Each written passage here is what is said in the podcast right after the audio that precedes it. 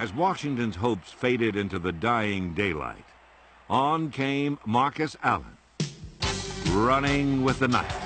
Crockett giving to Allen, sending him wide left. He has to reverse his field, but he, and he gets away for a moment. Comes back up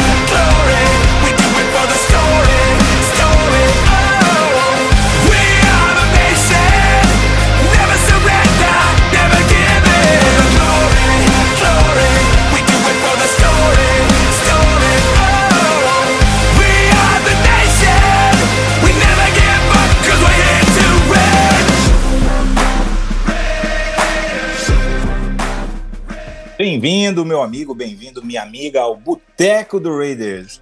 Hoje quem vos fala, abrindo aqui os trabalhos, é Fernando Boing, devido à ausência do, mais do que justificada e digna do nosso amigo TK. Nasceu a filhinha dele, a Maria Tereza. Nasceu o novo amor da vida do TK, ao lado da mamãe Camila. A gente quer parabenizar em nome de todos os botequeiros a família, desejar muita saúde e felicidades nesse novo ciclo aí que, que se inicia na vida do casal e que venham momentos muito agradáveis para todos. Então, nessa nobre missão que me foi repassada ao bastão, eu vou começar a chamar para conversar os nossos é, amigos presentes à mesa. Como sempre, o homem que entende tudo e mais um pouco da posição de linebacker e das táticas defensivas no futebol americano, o mais conhecido torcedor corintiano a residir no Morumbi, o apaixonado por dogs, o Doc. Diga lá, Doc, o que, que manda? Em Loser Tie, Raiders Till I Die, estamos aqui mais uma vez reunidos para falar de Raiders. Porra, mandar um beijo para nossa princesinha que nasceu. Porra, o Ti deve estar numa alegria tremenda. Então, mais uma torcedora, tanto do Corinthians quanto do Raiders. Né? Porque não tem como ser diferente, cara. Pô, tô felizão, cara. Tô felizão. Vamos, vamos aí, agora que você tá segurando no bastão. Eu imagino que você também esteja feliz, então vamos aí. Fico até emocionado, estou trêmulo, eu diria. Do jeito que o povo gosta. Obrigado, Doc. E agora, para completar a mesa aí, o homem com as fontes mais quentes diretamente dos Estados Unidos, buscando informação direto das franquias, o nosso insider, o manager maluco de Liga de Fantasy com cap salary, humorista também nas horas vagas. Vina, o que, que manda de bom para nós hoje, meu amigo? É, humorista nas horas vagas é uma boa. É, Não é? Eu pensei que já estava fazendo shows aí de stand-up. é, primeiramente, mais uma vez, parabéns pro, pro Thiago Kill, é, pela, pelo nascimento da filha. E a gente que já tem, já tem filho aí sabe como é bom. É, acabei de colocar os meus pra dormir, inclusive. É, isso aí, parabéns pra ele. Vamos que vamos. Temos coisa pra discutir hoje aí. É, e é isso aí. Você falou que o, que o Vino é um cara do, do fantasy com, com, com cap. manager, manager maluco de liga de. Não, o cara fazer isso é. Não, Tem eu vou que te ser falar engenheiro, né? Eu, vou te contar um inside aqui, porque eu acho que o pessoal que ouve também gosta de saber como é que tá a nossa liga, né, cara? A gente tá nos leilões, e que começou o free agent. Daí tem o running back lá, um tal de Donta Foreman, que só Deus sabe como vai ser titular, e o cara custa só 2 milhões. Daí eu, porra, hoje de manhã eu olhei lá, porra, né, baratinho pra caramba, 2 milhões, tava só eu e o Vina. Eu falei, ah, vou botar 3 pra ver o que acontece. Daí o Vina todo grosso, já foi, botou 4, eu olhei né, o tamanho que ele tem disponível de cap, eu falei, vou ficar quieto, né?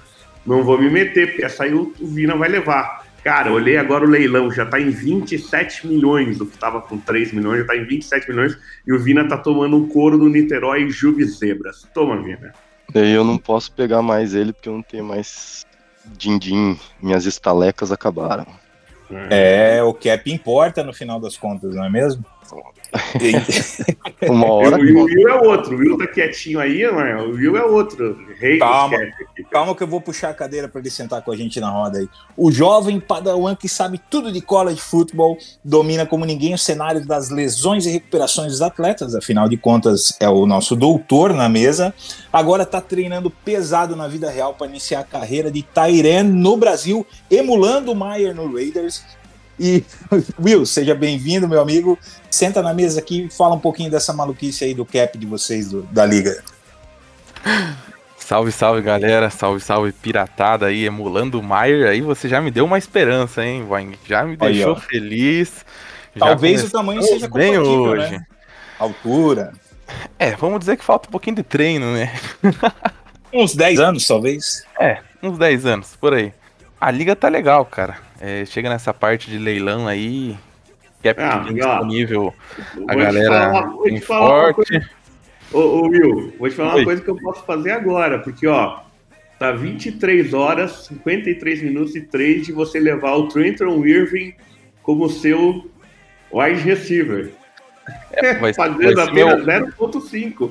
vai ser meu wide receiver número 8, mais ou menos, mas se você quiser dar um lancezinho, tá liberado. Eu wide jamais faria isso, mas eu sei que nesse momento dá aquela tensão, né? Tava com, com um lance no Hargrave e um no Cox. E o Vina me mandou mensagem, falou assim, ô, eu vou cobrir lá. Falei, "Ah, pode cobrir então, né? Vamos fazer o quê? Não, 7 minutos, vai passar tranquilo. E agora começa a choradeira, né? Todo mundo chorando aí por causa da Liga do Fan- Fantasy, tá todo mundo perdido. Amanhã vão estar brigando no, no grupo, mas tá tudo certo. É o que Pessoal, sobra. Não, é, é o que é. Agora é aquela hora da resenha, né? Gostosa, de ficar zoando quem perdeu, quem achou que ia levar e não levou. E faz parte, né? Do... Chegamos na, na época do limbo da NFL, né? Agora com a passada do draft, até setembro demora muito. Isso, obrigado pelo gancho. Então vamos justamente no nosso item 1 de pauta aqui. Acabou o draft. E agora? Vina, fala pra gente um pouco aí do que o que espera os fãs, qual é o calendário que está programado, é, os eventos, os camps e o que mais é, a gente vai poder acompanhar e poder falar um pouquinho sobre, obviamente, principalmente o Raiders, mas tudo que envolve a liga e afeta o Raiders, né? É, dentro desse calendário, o que, que a gente vai ter programado, Vina? Olha, pra ser bem sincero, eu acho que só afeta o torcedor mais louco, né? Que nem a gente, assim. Porque pra grande maioria. acaba passando batido, né? é só ansiedade, né? Para que chegue logo. Exatamente, exatamente. Mas é. Bom, agora, começo de maio, agora é para começar os, os minicamps, né? Todo mundo. Acho que escuta muito falar sobre isso, mas a maioria das pessoas nem, nem entende direito, que agora, na verdade, né, é, desculpa, é o- os rookie minicamps, né? Porque tem que, tem que separar as duas coisas, desculpa. É, agora é basicamente a época onde, no começo da. Logo depois do draft, é, os times são eles, eles têm uma janela onde eles podem trabalhar com os rookies. Então é só os rookies que eles pegaram no. Tanto que eles draftaram, quanto os, os undrafted free agents lá, né? Que a gente chama, que são os, é, os calouros que não são selecionados no draft. Eles são chamados para ficar uma semana com o time, para passar por alguns treinamentos, coisa bem simples, bem básica, com os técnicos, receber é, con- conversar a respeito de playbook, a respeito de como que funciona, entender é, os horários de, de funcionamento do, do, de- do- de cada time, como funcionam os treinos e tudo mais, coisas simples assim. Então, O toque é de isso. recolher para Inaná. É exatamente, é. E que é, é, onde que tem que ser o, o jantar do que é pago pelos rookies lá, pros veteranos, essas coisas assim, coisa Ô, Vina, importante, mas básica. Oi. eu ouvi dizer que você participou aí como kicker de um desses treinamentos. Poderia contar um pouco mais dessa experiência pra nós, como é que foi? o insider que te passou essa informação tá bem errado, hein, bicho. Não chegou aí Na tão verdade, longe, na- né, Vina? Na verdade, assim, ó, falar bem a verdade, no, no high school aqui, tanto high school como college, isso daí é uma coisa que existe, tá? Não é uma coisa.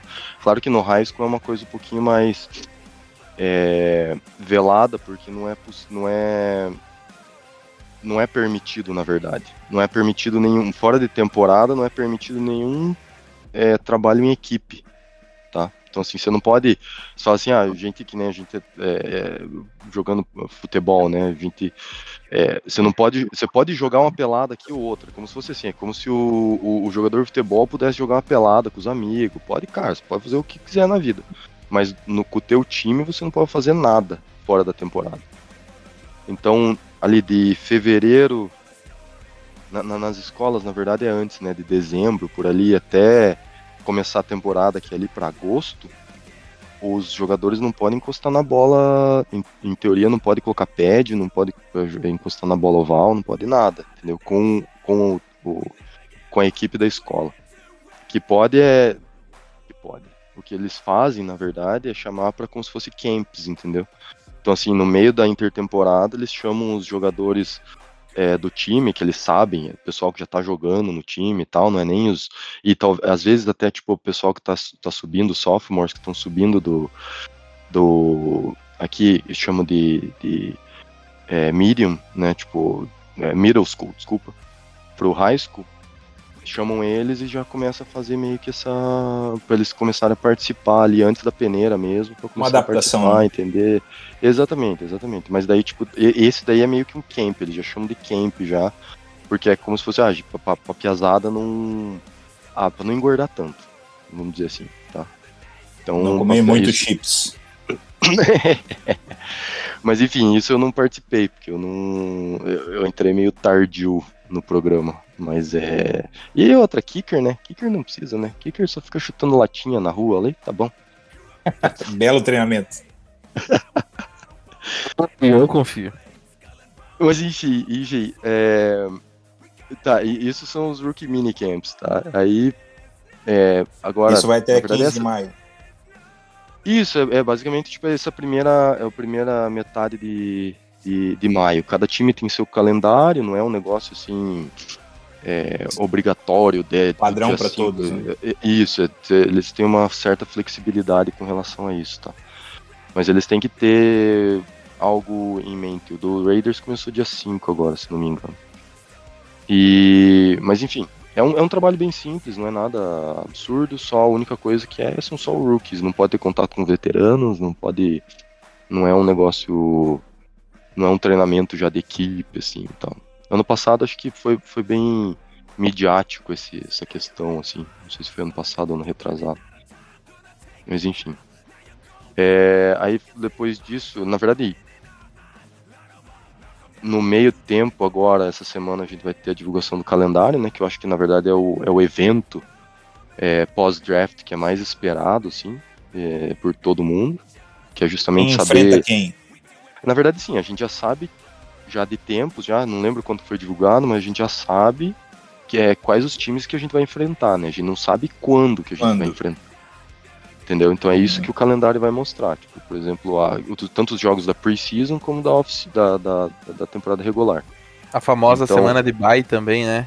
Que a gente sempre Isso, exatamente. aguarda muito. Exatamente. Bem lembrado, Will. Então, essas questões aí a gente vai, vai ficar sabendo agora, dia 11, que é o, a oficialização do calendário. né? Então.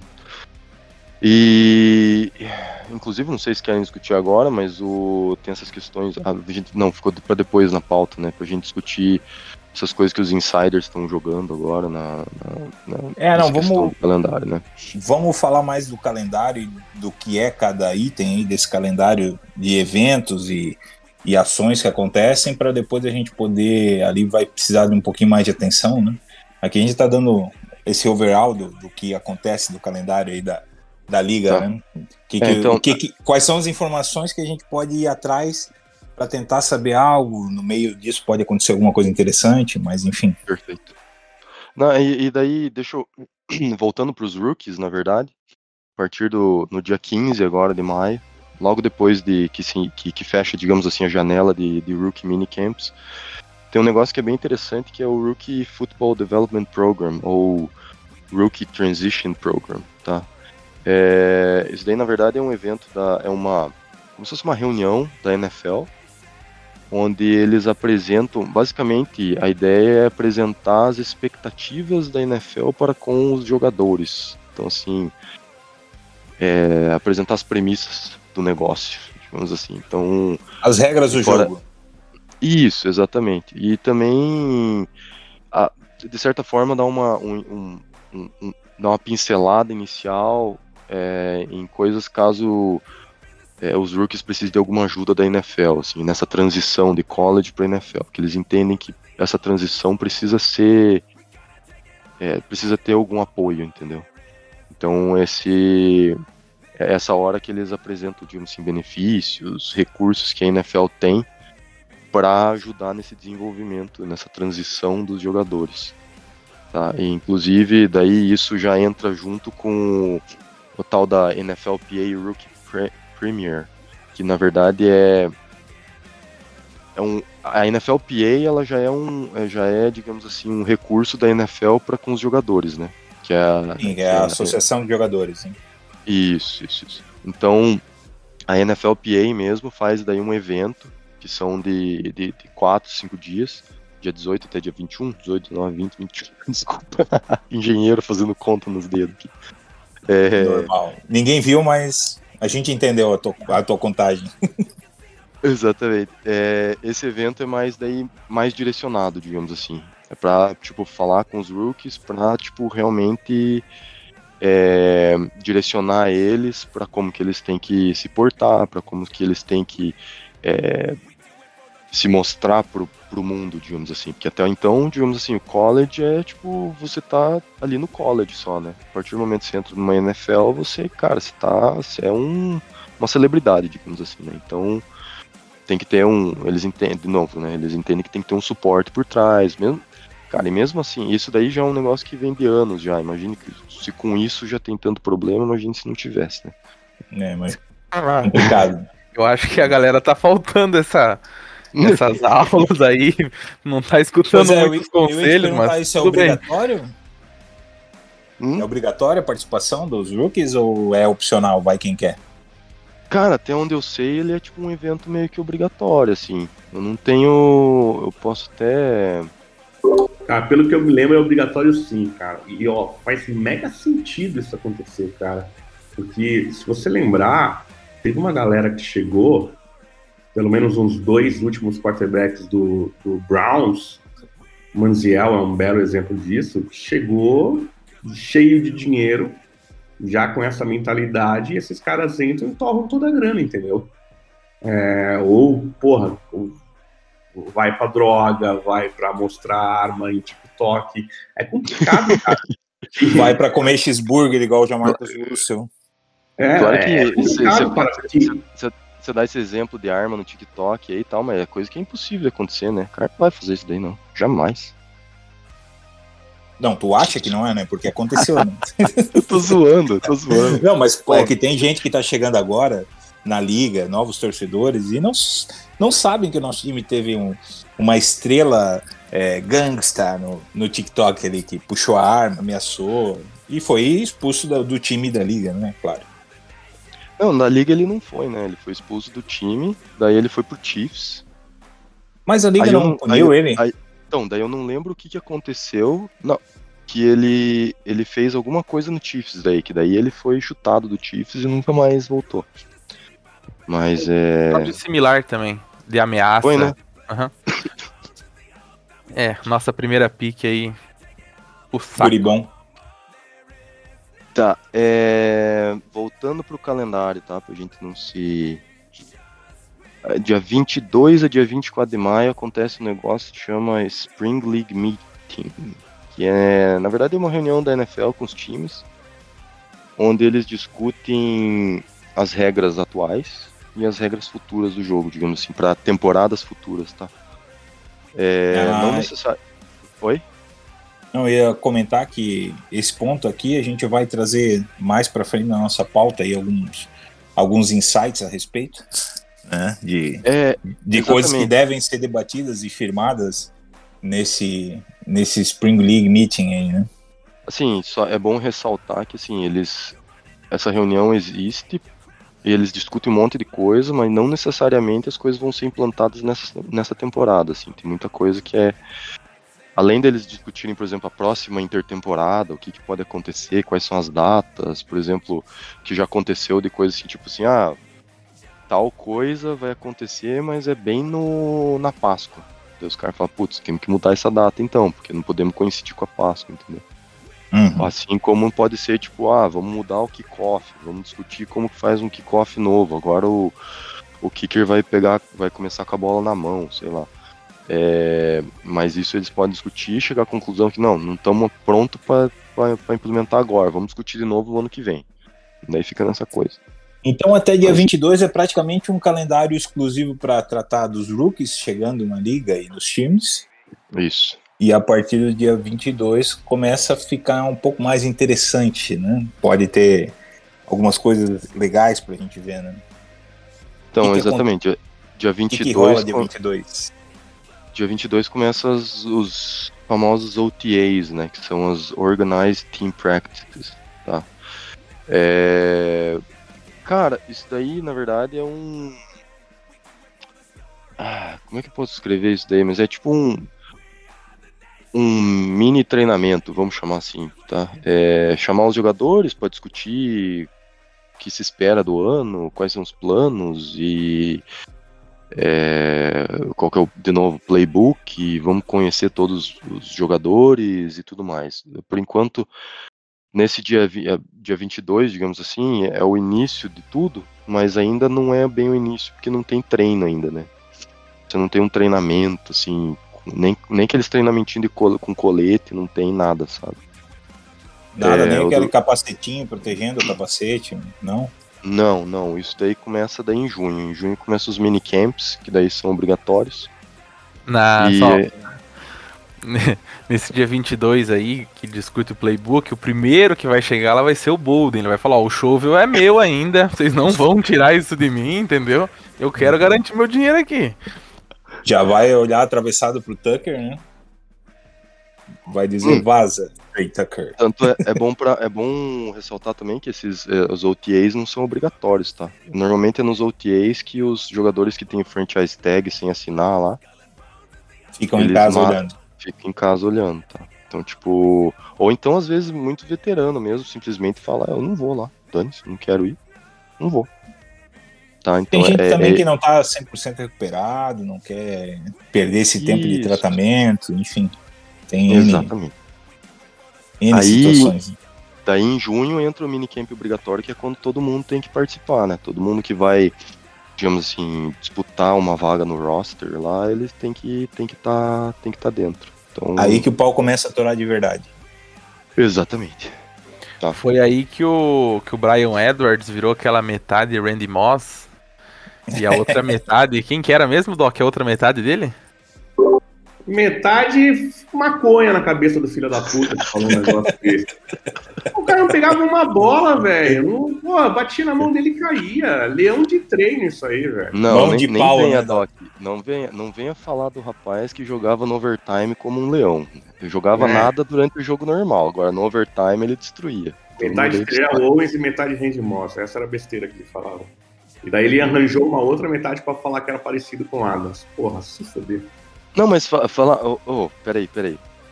Ah, mas Se tu tá você- cortando se- o direito dele ach- se achar o que ele quiser, né, cara? Ele pode ser, se ele achar que ele é um leopardo, ele pode querer ser um leopardo também. Tá tudo certo.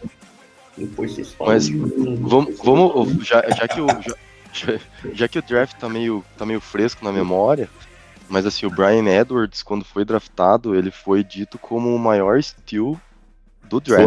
Foi, foi, foi. Foi um estilo. Estilo da pique que pegaram nossa pra mandar um cara desse pra lá. O problema do draft é justamente isso, né, Vina?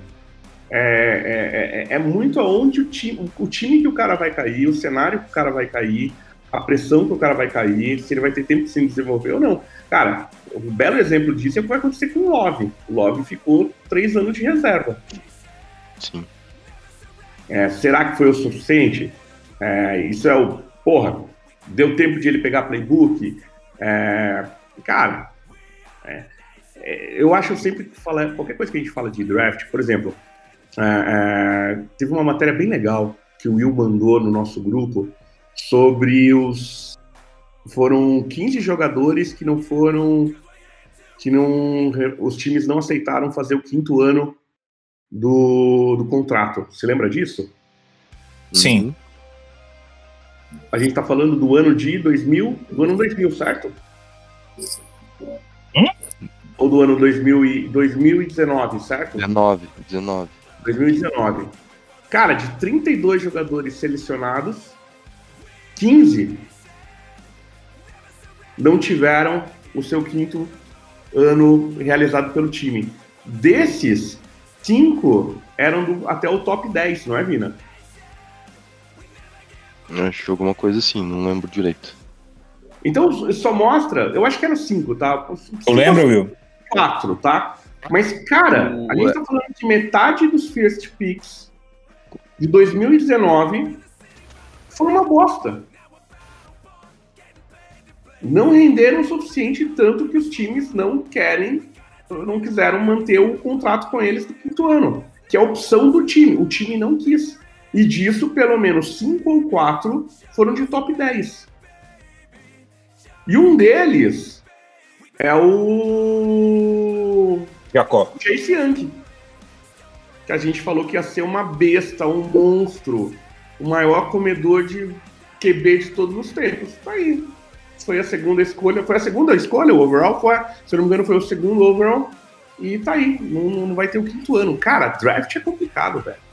É, o problema do Young é outro, né? Mas é, não é- acho que não é falta de qualidade, é falta de se manter saudável.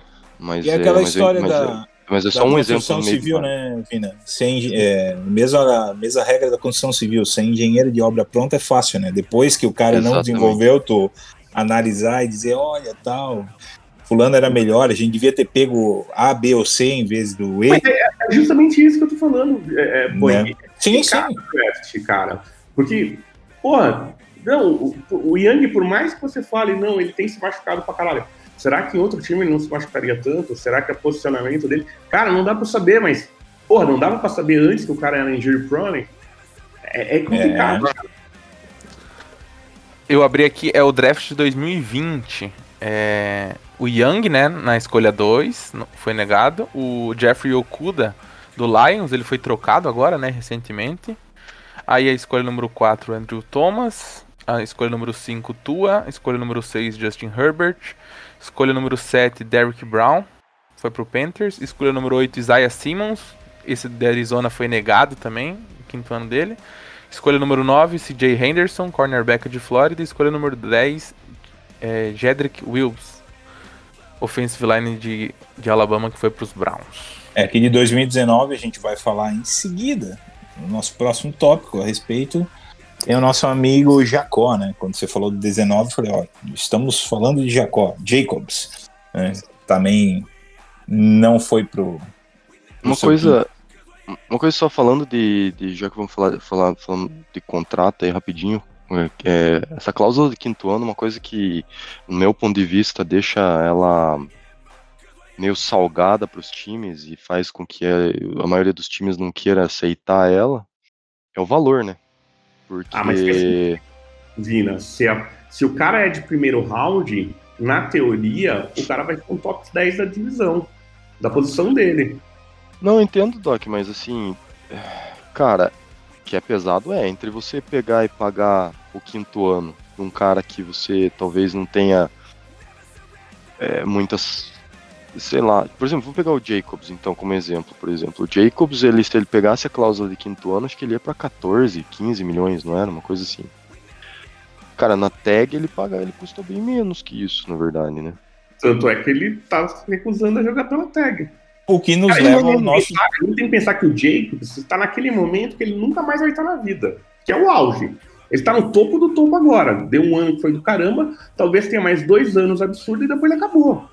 Porque, Então, fa- cara, vai se machucar, a posição é complicada e tudo mais. Ele tá certo em lutar por dinheiro. Viu, Doc? Então, só para a gente já entrar nesse ponto, já que a gente está falando do Jacobs e da tag, é, e, e finalizar é, as OTAs, elas findam ah, do Raiders pelo que o Vina colocou aqui na nossa pauta, é 22, 23, 25 e 31 de maio, certo, Vina? Isso. 1, 2, um- 12, 13, 14 e 15 de junho. Exatamente. É meio pingado o negócio, não é um negócio. E aí entra um minicamp em junho, obrigatório ainda, certo? De 6 a 8. Minicamp é bem no meio das OTAs, na verdade. Eu E esse se não dá pra faz faltar, isso, o mas- cara não pode escolher faltar, certo? Não, exatamente. O minicamp já entra, tipo, se o cara faltar, ele abre mão de alguma parte do dinheiro do contrato dele. Assim? Então já pulamos para o próximo, que é justamente o limite de assinatura de contratos por- no dia 17 de julho, próxima data-chave aí. E aí que a gente vai falar da, da famosa tag do Jacobs e dos outros atletas da liga aí e o impacto disso para os times. O que, vocês Perfeito. podem trazer para Oh, os antes- nossos Antes, ouvintes? Só, só explicar um pouco sobre isso daí, essa data, tá? É, 17, 17 de julho, você falou a última data. Assim, todo jogador que tem franchise tag, tá? Ele, ele pode, a qualquer momento, assinar um contrato com o time, tá? A, a qualquer momento, entre aspas, né? Porque até dia 17 de julho. Dia 17 de julho é o último dia para que alguém que tenha o franchise tag consiga assinar contrato de Uma mais de renovação. um ano. É, seria tipo um. É, exatamente. Seria, é porque assim, o franchise tag não é bem um contrato, né? Então é como Sim. se tivesse já fora de contrato, né? É tipo, ó, Mas não vou te é- pegar de novo e tá aqui a tag e joga aí e fica quieto. Exatamente. A partir do dia 17 de julho, você pode assinar um contrato com o jogador, mas ele só é válido até o final da temporada. Você não consegue mais. Que foi a reestruturação que o Crosby fez, né? O Crosby reestruturou o contrato para mais três anos, ao invés de assinar um. Isso, isso, exatamente. Assim, por exemplo, ó, uma vamos- tag nele. né? Vamos colocar um exemplo, por exemplo, o Jacobs passou do dia 17, vamos usar o Jacobs para todo exemplo de tudo agora. Dia, dia 18 de julho, a partir do dia 18 de julho, o Raider chega pro, pro Jacobs e fala: "Ah, vou dar um contrato para você". Pode ser que pode fazer o contrato, só que esse contrato vai ser válido só por uma temporada. Você não pode mais, tipo, então, ó, você não pode chegar lá em novembro e falar: "Pô, o cara tá jogando pra cacete, vamos dar um contrato de 5 anos antes que ele vaze". Entendeu? Então você não pode. Vai ser o contrato até o final da temporada só. A partir, de, a partir do dia Então 17 ele de pode julho. segurar, Vina, ele pode segurar essa assinatura da tag até quando? Hum. O da tag já foi, né? Então ele esse ponto que o Vina trouxe é que é o último dia, se o time que é, colocou a tag está negociando com o atleta para fazer um contrato de dois, três anos, dia 17 de julho é o último dia para que possa fazer isso. Mesmo que ele queira depois sair da tag e fazer um contrato, ele só vai conseguir fazer um contrato de apenas um ano, não mais que um ano. Então essa data, 17 de julho, é um limitador para contratos, assinatura de contratos que envolvam dois, três, quatro anos, que, que estejam sendo negociados. Então, basicamente, no, no caso do Jacobs, Doc, no caso do Jacobs, tá res- respondendo tua pergunta e volta. Ele não assinou a tag. Isso. Ele tem, ele tem até o dia 17 de julho para assinar um contrato com o Raiders, um contrato de multi-ano, entendeu? De vários anos. Depois Tá, disso, ele só vai valer uma contrato. temporada. Não, a partir do dia 17 de julho ele pode ainda assinar, mas vale, vai, vai valer só para uma temporada. Vai ser tipo a mesma coisa que assinar tag daí. Tá, então na verdade ele tem até 17 de junho ou julho? Julho, lho, lho, julho. Ele tem até 17. Aliás, só pra dizer que quem deu o nome Junho e Julho, cara, não contribuiu com a história da humanidade. Só pra dizer isso. É, Cara, é uma situação delicada que a gente tá, viu? É uma situação delicada. Porque eu entendo, aquilo que eu tava te falando, Vina, eu entendo o lado do Jacobs. Que ele tá no, no auge do auge. A gente tinha oportunidade antes de ter fechado com ele. Não fechou. Ele tá querendo dinheiro, tá certo. Não, ele tá mais que certo, não tem. E ainda mais pela posição dele, cara. Velho, se ele joga esse ano e se a machuca. carreira é curta, né? Se ele jogar esse ano na tag e se machuca, ferrou-se, entendeu? Ou então se ele joga esse ano e por questões de N circunstâncias ali que envolvem, digamos assim, o time, né? Ele não acaba não fazendo as mil jardas que ele faz quase sempre. Cara, o valor dele cai lá pra baixo, entendeu? Então é. Ele tá mais que certo, só que ao mesmo tempo, o Le'Veon Bell está aí para, né, dar o outro o exemplo do outro lado da moeda, entendeu? Então, o Le'Veon Bell ele ficou um ano parado, quando voltou, voltou pro Jets, não jogou porra nenhuma, mas tirou a grana. Exato. Cara, não, porque quando ele voltou pro Jets, ele voltou recebendo não muita coisa, né? Não, ele fechou um contrato grande que dava pra ele uma puta grana de garantida, velho. Pera aí, deixa eu ver, eu puxei ele aqui, calma, calma. Bom, enquanto, enquanto você puxa, deixa eu só aproveitar o Will que tá quieto. É, é complicada essa situação, Will. Eu, eu juro, cara. Eu acho que a gente tá. Com o problema do Renfro, pra mim, eu acho que é um problema que a gente criou. que Pra mim, não... ele cabe muito no time. Ah, não entendo porque não caberia. Mas o Jacobs é um problema que a gente tem. Eu duvido que o Jacobs perca um ano e fique sentado. É uma cagada. Vai perder um ano da sua vida. Né? Mas pode acontecer também, né? Não saber se os caras são tudo. Cara, é, eu acho que, que nem vocês falaram, o ano do Jacobs é esse, né? Ele foi o líder de jardas da liga. Ele teve uma temporada completa, não perdeu jogos por lesão, salvo engano. Então, ele vem pro auge da, da forma física dele, de idade ali, ele vai tentar garantir o contrato da vida dele, né? Só que aí a gente também tem como exemplo o caso do Zeke, né?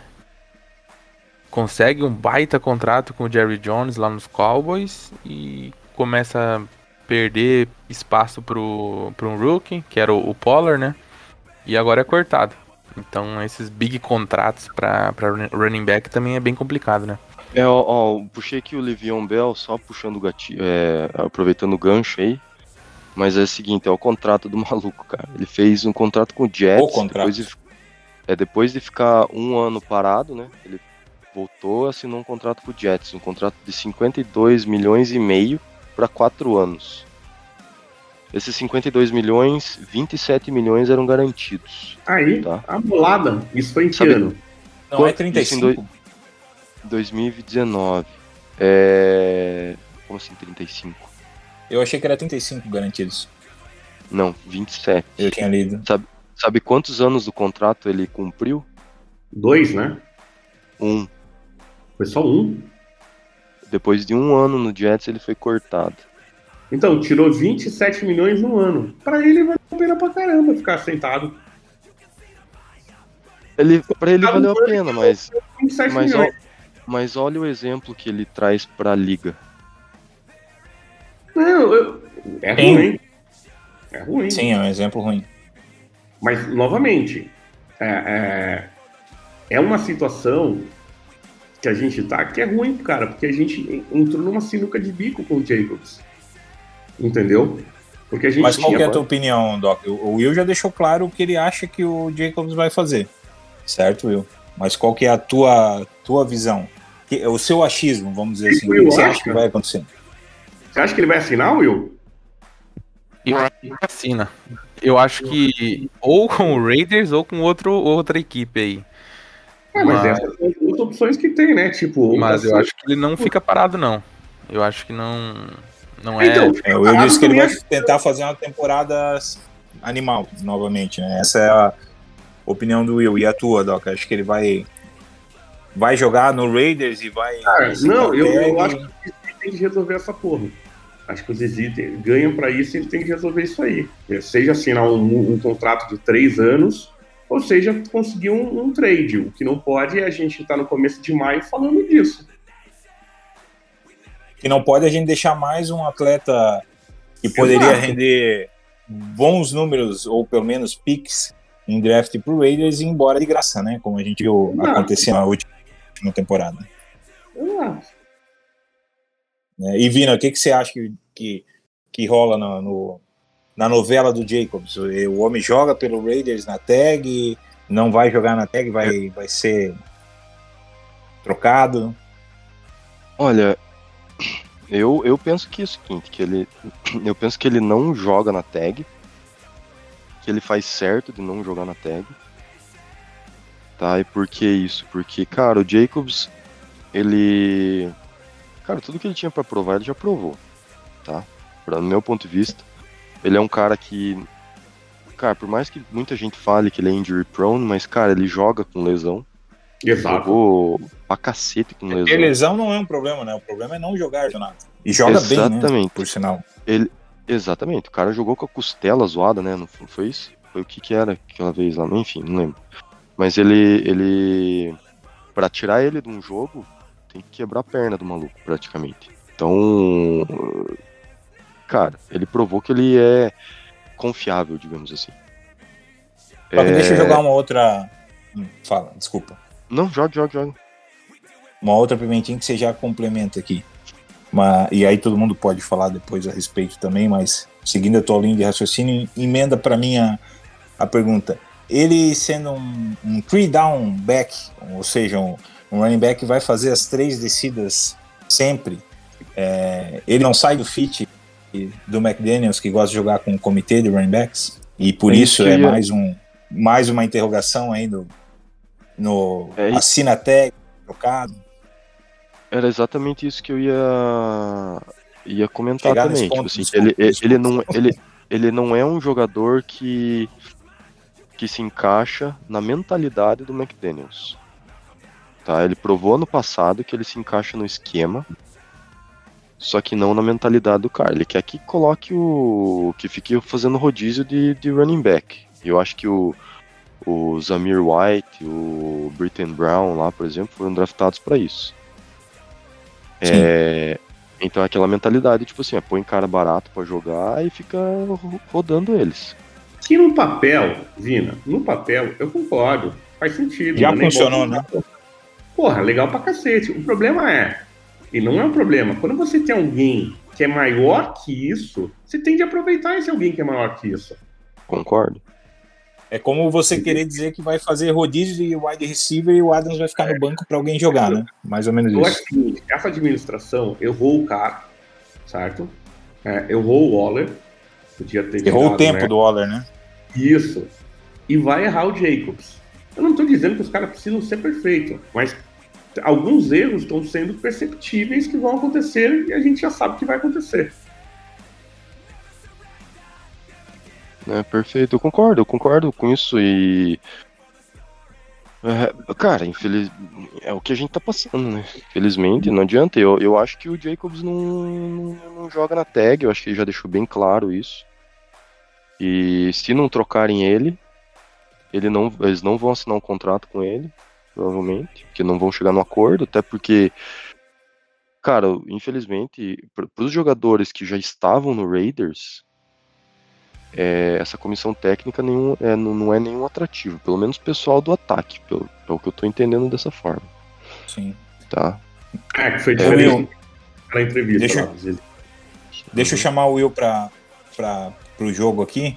É, me diga uma coisa, uma perguntinha básica para a gente tentar encerrar o assunto aqui. Jacobs, o que, que você prefere? Comitê ou Jacobs all the way? Que nem o Doc falou, a ideia do comitê, você pensando num todo, é lindo, né? Você tem dois, três running backs num nível médio, vamos dizer, não vai ser nenhum acima, né? Custando barato pra você investir em defesa, em OL, em DL, que não é o que acontece, né? Enfim.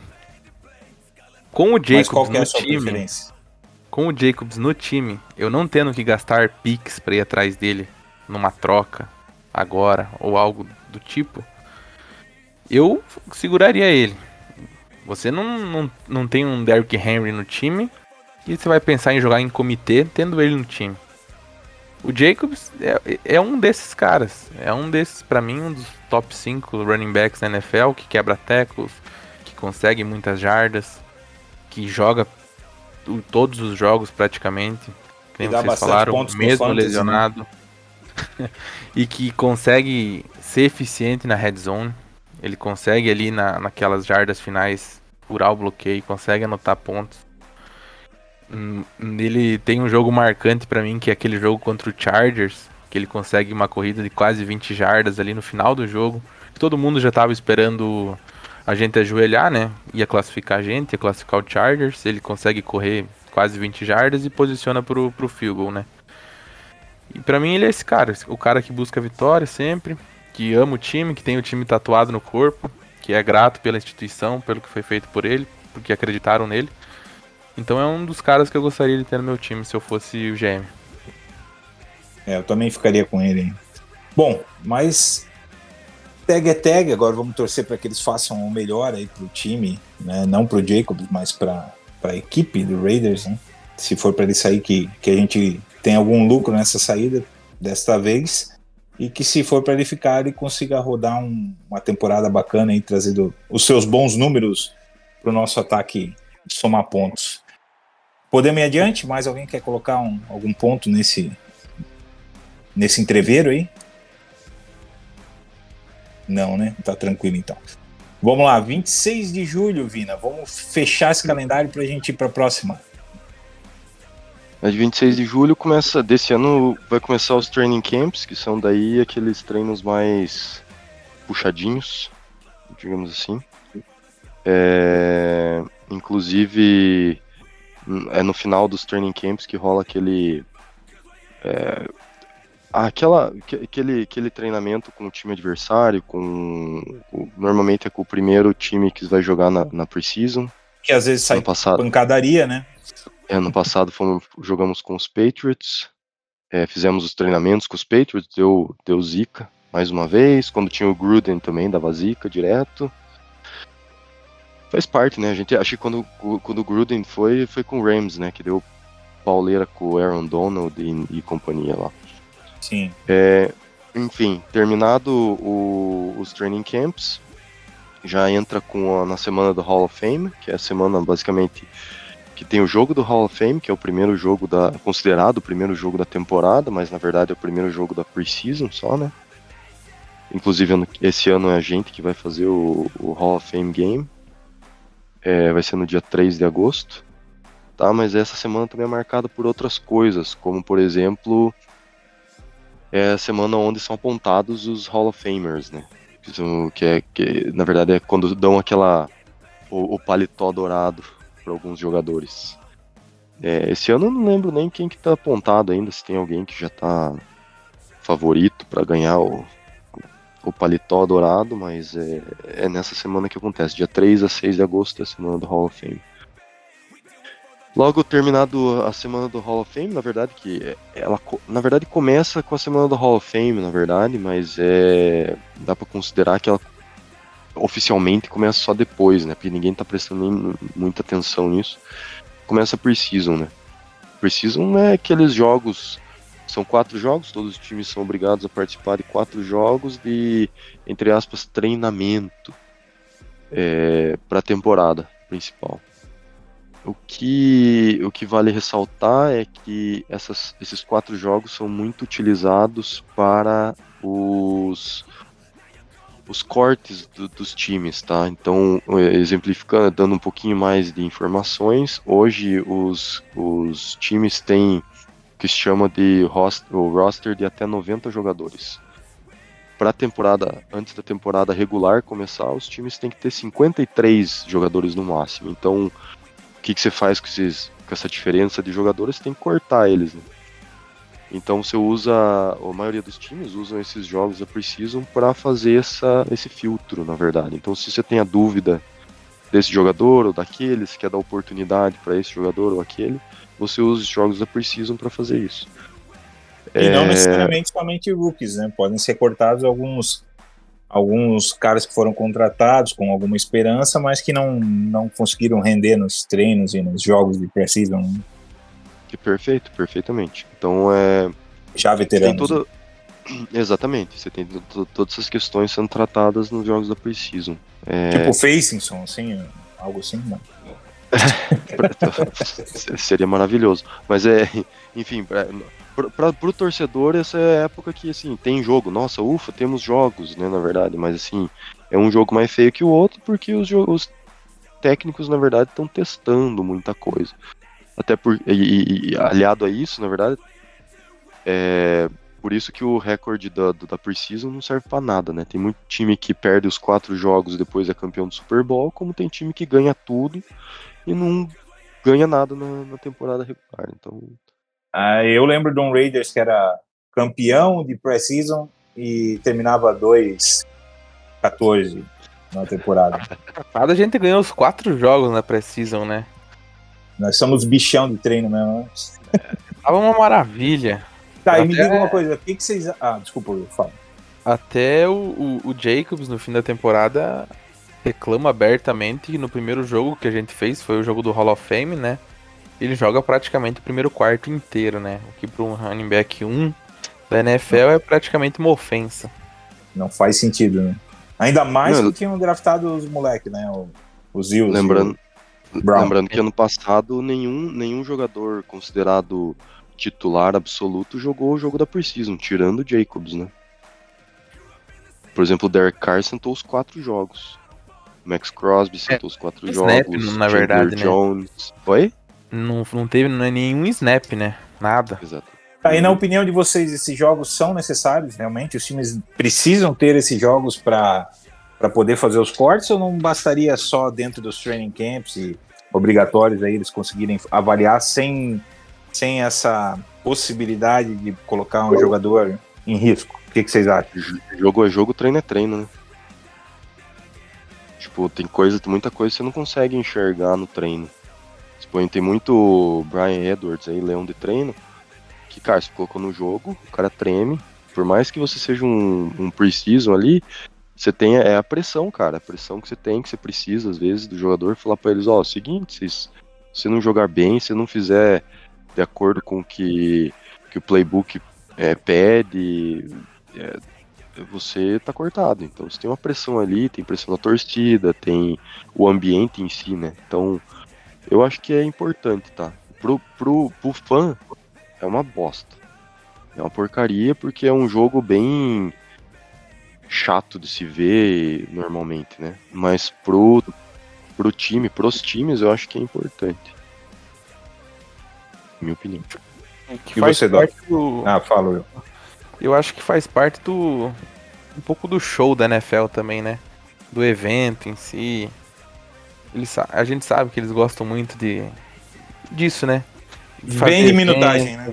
Exato. Vender ingresso, é, vende pay-per-view, já precisa. Propaganda. Propaganda, uma coisa, outra. E que nem o Vina falou, eu acho que pra profundidade do elenco é, é interessante.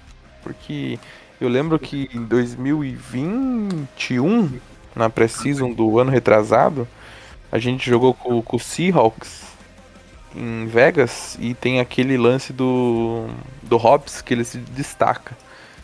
E ali ele já começou a chamar a atenção da gente, né? E depois ele vem, vem a ser um, um grande jogador na temporada já. Então, que nem o Vina falou, pro torcedor é um jogo que não é muito interessante de ver, mas querendo ou não, acaba matando um pouco a saudade que a gente fica. O risco vale a pena, no teu critério, né, Will? Por causa que, que nem a gente falou, né? Os, os principais titulares vão não vão jogar. E, e eu creio que muito dos treinamentos é mais pesado e tem mais risco do que esses jogos que eles fazem aí até. E você, Doc, o que, que pensa a respeito? acordo que tem da NFLPA, a Associação dos Jogadores de Futebol Americano, que tem com os donos, que são 20 jogos durante o- a season, a temporada. É, a questão que antigamente era 4, porque fazia tempo naquela NFL mais clássica, com menos dados, menos informações, você ter quatro jogos. Hoje mudaram para três. Na verdade, cara, fechava em dois jogos, aumentava a temporada para 18, que eu acho que é o que vai acontecer, se eu não me engano, daqui a dois anos, no novo acordo, e tá tudo ótimo. Eu acho Ah, que mas- tem que ter. O que não pode ter, por exemplo, não tem porque, por exemplo, quando o, Bucks ia jogar, por que, que você vai ver o Tom Brady jogando na pré-temporada? Por que você vai ver o cara jogando na pré-temporada? Não tem sentido. Pré-temporada é pra você testar jogador que você acabou de pegar, jogador que você tá com dúvida. É, é pra fritar esses caras, não você botar o teu left tackle oficial pra esse cara tomar uma porrada no joelho e sair fora, entendeu? Vão acontecer, acidentes? Vão acontecer, como é normal, cara. É um esporte de contato. Mas eu acho que dois jogos tava mais do que suficiente. Concordo com você. Sou É que a, opinião. questão, a questão dos, do- dos dois jogos aí, mas é, é- é mais que a questão seguinte, meu ver, né? Você. É muito jogador que você tem pro training camp, né? Você precisa ter dois times, digamos assim, pelo menos treinando e tal. Mas é. como que você vai fazer os cortes se você não viu os jogadores em campo, entendeu? Então, Eu mas acho dois que é jogos. preciso uma ajuda Ah, demais. desculpa. Desculpa, tem gente que, bicho, quando tu vê andando no training camp, tu já sabe que não vai ser um jogador da NFL. Não precisa Mas nem. é, mas é não, não Nem pode, fazer um mas assim, ó, é o que você tem que entender que é o seguinte, tipo assim, a NFL, ela é o jogador pra chegar na NFL, ele já passou por, cara, muito filtro, entendeu? Muito filtro. Então, Mas- o cara, mas por mais que- que ele esteja no roster de 90 ali, o cara, tipo, Não, o cara é ah, não foda, tem qualidade, o cara é bom, cara. Mas você concorda que agora você tem os, os camps que são juntos? Então, por exemplo, a gente tem agora camp junto com o Patriots. Antigamente tinha junto com o Rams. Ali você também já testa algumas coisas. Eu, eu- eu entendo a parte do teste, eu só acho que três jogos é excessivo. E chato pra caralho. Comercialmente falando, eu acho que são os momentos que eles menos ganham dinheiro é com o jogo de pré-temporada. Não, é com o Pro Bowl mesmo. Mas enfim, é, Pô, mas quer coisa mais chata do que Pro Bowl, velho? Ainda mais no que formato no que tá agora, é né? joguinhos de, de eficiência lá. Ah, mas os, jogu- quarterbacks. os joguinhos ficou legal, pô. Foi um Pô, acerto só- deles. Agora só, só virou joguinho, não é? Não tem É. mais o jogo, o jogo, né? É, Agora é só mas- os joguinhos, né? Mas é que nos últimos anos aí tava sendo mais um flag do que futebol americano, né? O que povo não se gostava. De, de audiência. É, é chato pra gente como fã, mas, pô, quer ter três jogos? Foda-se, bota três jogos. Então temos um consenso que a pré-temporada é benéfica, a gente só não concorda com o número de jogos, mas vamos ter os jogos aí de pré-temporada, a gente apoia e estamos firmes, torcendo para que os nossos rookies representem aí, mostrem a que vieram. Podemos seguir adiante? Tem mais algum ponto para a gente falar sobre pré-season? Vocês não acham que talvez, não sei agora o que, mas se tivesse algum tipo de premiação, vamos dizer assim, não digo de título, mas alguma vantagem, por exemplo, pra quem ganhasse mais jogos na Isso é no beisebol, né? É, vocês não acham que talvez o, o- seria visto com outros olhos ou teria alguma alguma outra forma de tratar esses jogos? Cara, Eu não concordo. sei o quê? Eu não concordo. É, eu também não, cara. Eu acho que algumas coisas são de alguns esportes. Isso, por exemplo, é algo tradicional no beisebol. Quem ganhar vai, vai ter a, a vantagem no, no, na final do campeonato. Mas é diferente, né, cara? O nosso é Super Bowl, é um jogo só. Os caras podem ter sete jogos, a mesma coisa com o NBA. Eu, eu entendo ter o, o Pro Bowl, eu acho legal. Mas como jogo, cara. putz, É, eu ia comentar que é, tem sentido Will, que você está falando para a gente debater aqui, que poderia ser um ânimo a mais, fazer o negócio ser mais puxado, mas como disse o Vina, você, o Doc e eu, tá toda essa molecada nova ali, cara, precisando mostrar serviço. Se isso não for bom o suficiente para eles ofer ofertarem o melhor do que eles têm naqueles três, quatro jogos, então o que mais que vai ser, né, cara? Daí aí a gente fica num, no- na necessidade de premiar um cara. Não, nem. Tá, tá. Manda, Doc. Não, eu queria te falar é que o fora do Pro Bowl é o cara se machucar. Entendeu? Então, porra, eu, eu- eu- é, olha qual é a diferença dos esportes. Porra, é tesão pra caralho ter um, um jogo das estrelas da NBA. Mas você viu que os caras já tiram a mão pra caramba. O jogo termina 180 a 197. Sim, É ponto pra caramba, porque é mais show. Cara, futebol americano é contato. sim, O cara se concordo. machucar num jogo de Pro Bowl, qual o sentido? Como é que você vai ter uma corrida pelo meio? Entende? É foda. Eu entendo os caras tirarem a mão. E na- no momento que eles tiraram a força, o jogo ficou chato. É isso aí. Ninguém quer ver os caras passeando no Havaí. Né? Porque tem um. Entendi. Quer, ver uma, vou te falar uma coisa. Olha, olha só. Todo mundo aqui, a gente fala que a gente gosta de futebol americano. Errado. A gente gosta de NFL. Futebol americano é difícil de ver.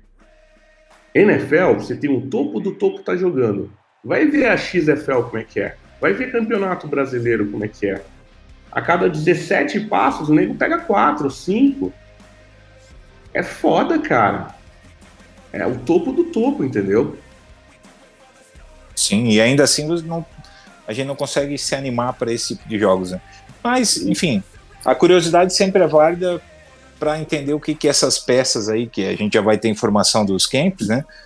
é, sobre quem está rendendo, como que está voando, não está voando e tal, nos camps. Aí cria essa expectativa de ver eles em campo na, nos jogos de Precision, representando bem também. Acho interessante apenas por esse aspecto e concordo com o Vina que eles precisam ter uma linha de corte, mas tem gente que eles já sabem que vão cortar e acho que nem, nem no, no nesses jogos é capaz de não entrar nenhuma vez e, e já sair da lista ali. Mas enfim, podemos seguir adiante? Fechar Sim. o calendário Ah, regular. manda bala. Então, pode deixar que eu feche para a gente abrir o próximo tópico. No dia 7 de setembro está marcado o kickoff da temporada regular. E aí o sofrimento acaba e os jogos de verdade iniciam a veras, como se diz no popular, né? E a gente, tudo isso que a gente estava falando agora sobre intensidade, sobre estar jogando com os rookies, não ser os melhores caras, os caras para poder avaliar se vai cortar ou não, isso muda de figura e a gente passa a ter a nata de, de todas as equipes atuando da melhor maneira possível para conseguir levar a taça né, de campeão para casa. Então, a partir de 7 de setembro a coisa fica séria e aí sim a gente começa a ter bem mais emoção e é aí que o filho chora e a mãe não vê, né? Lembrando que o calendário sai agora dia 11 e que estaremos discutindo isso no nosso próximo podcast. É isso aí. Então, passando, indo um pouco adiante aqui no, na nossa agenda, que a gente já já está estourando o relógio, a direção está aqui no, no ponto pedindo para a gente ser um pouco mais ágil. Não, brincadeira, não tem ninguém pedindo nada não. Mas vamos debater um pouquinho sobre a entrevista do Ziegler é, e do Mayock, o que que, que que eles falaram aí, vocês que, que acompanharam, a gente leu, né, pelo que a gente conversou, eu e o Will lemos mais, e vocês acompanharam é, as entrevistas de fato. Que, que, quem quer começar aí a falar a respeito do que, do que os, o nosso antigo general manager e o atual comentaram a respeito desse período de draft aí? O que, que tem de bom nessas entrevistas pra gente? Só pra, só pra deixar nosso ouvinte a par, tá? O, o Ziegler fez uma entrevista pro próprio é, canal do Raiders, tá? É, foi uma pós-draft, assim, conversando sobre como que o draft, é, como foi o processo do draft, é, sobre as escolhas e tudo mais. O Mayo, né, já foi um pouquinho diferente, ele participou de um podcast, na verdade, com um filho de um amigo dele de longa data, do futebol americano mesmo. É, foi uma conversa super descontraída e super interessante, assim, tá? Então, é, é, acho que vale falar um pouco antes do Ziegler, talvez. É, Doc, que, que acho que eu vou passar a bola para você aí para falar do, do Zieg- da entrevista do Ziegler pro, pro canal do Raiders. Aí. Cara, Aliás, o Doc, o Doc decupou a entrevista, foi botando lá no grupo, jogando o que era interessante, botou o texto lá pra gente poder ir acompanhando enquanto ele ia vendo, ia fazendo a tradução simultânea, que o homem não é fraco. E aí a gente pôde acompanhar também um, um pouquinho aí, entender o que estava rolando. Mas explica aí pro pessoal que não teve a chance de acompanhar, Doc. O que, que o, o homem falou? Não, cara, ó, ele falou o seguinte, ainda bem que eu escrevi porque eu não lembro mais nada, tá? É, chapado é foda. Ele falou o seguinte, cara, que eles tinham quatro caras que eles tinham certeza que ia chegar até eles é, se saísse quarterback nos dois primeiros rounds, né, nos dois primeiros picks, e foi o que aconteceu. É, eles já tinham ideia do que eles iam escolher por causa das visitas, tá? É, eles falaram que, por que que eles não estavam preocupados com o quarterback, porque eles estão tranquilos, e isso me assusta, né? Com Garoppolo e com o Brian de, de backup, e por isso que eles não pensaram em pegar um QB no primeiro, no primeiro round. Falaram que tanto o Chandler Jones quanto o Crosby ficaram muito felizes com a vida do Wilson, que ligaram para ele logo em seguida, falando que, porra, tamo junto, vamos treinar. Falaram que é bacana pra caramba ter. O Chandler Jones falou que é legal pra caramba ter um jogador como esse que ele vai poder botar debaixo da asa e treinar. Perguntaram para o Zizi também sobre um negócio que o Boni tinha de forma muito inteligente e oportuna, porque ele tava com fome, né? Daí, gordo com fome fica inteligente. Que era o seguinte: se ele podia alinhar os três na linha, né? Com o Wilson sendo um DT. E ele falou que, cara, deu aquela desculpinha de ah, todo mundo que chega draftado agora começa embaixo no deep chart. Mas uma coisa é você começar em- embaixo no deep chart, outra coisa é o que o time te projeta você ser, né? Mas que sim, eles amam a possibilidade dos três alinharem juntos, porque o Wilson já fez isso e ele pode ficar em qualquer lugar. É, Cara, o Meyer era um amor platônico deles. Então, eles ficaram muito surpresos do Meyer não ter saído no primeiro round. É, para eles, era Kincaid ou Meyer. Os dois estavam em primeiro lugar no, no board deles. É, cara, encheu pra caramba a bola do Meyer, falou que o moleque é bom, babá, babá. É, agora, uma coisa interessante, né? Vou botar um, um parênteses aqui. Ao mesmo tempo que ele falou isso, na entrevista que teve do, do tinha, tinha um jornalista durante o primeiro dia do draft, ele estava lá na, na War Room do Ravens. E o que ele falou foi o seguinte, quando chegou no 15ª pick, o Zizi virou pro, pro Josh e perguntou se ele queria algum jogador em específico. E o Josh falou que não. É, por que, que eu detalhei esse ponto? É aquilo que a gente sempre fala, né? Quem é que manda, né? A gente tem uma visão de NFL, pelo menos dos mais antigos, como o Boeing e eu, a gente vem num tempo que, cara, a gente ouvia que o GM mandava e o GM escolhia os jogadores que o treinador ia pegar. Isso fica bem é, exemplificado no filme do draft, né? O GM é que escolhia e foda-se, tanto é que o, o, o, técnico quebrou o pau com ele várias vezes durante o filme. Só que você percebe que com o tempo, algumas, algumas franquias, isso não acontece, é um trabalho duplo. Né? A gente tinha essa percepção no tempo do Gruden e para mim agora ficou meio explícito isso. Se o, se o, se o Josh quisesse alguém, o Zizi ia fazer alguma coisa para trazer esse alguém, tá?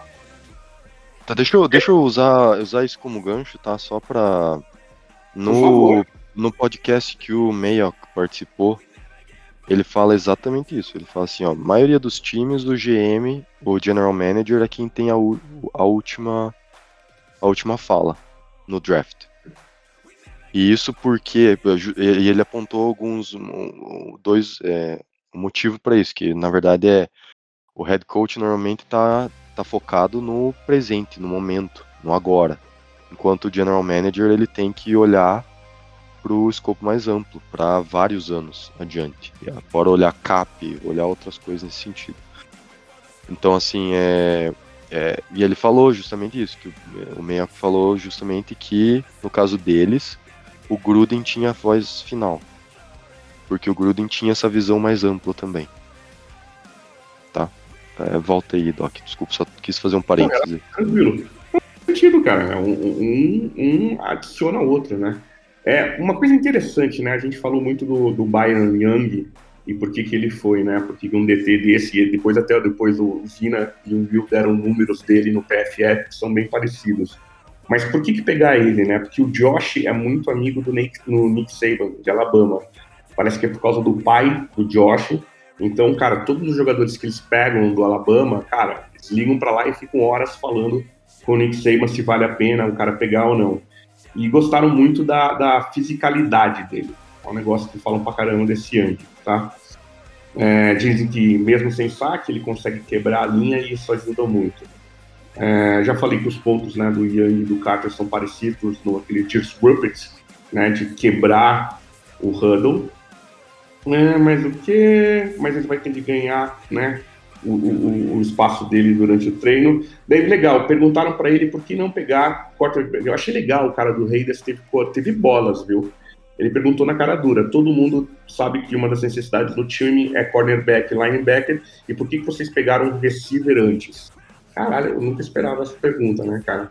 E ele falou, ele respondeu que tinha alguns jogadores que eles queriam pegar, né, naquele momento era a pick 100 até a pick 109, e eles acreditavam que ele acreditou que o Trey é isso, né?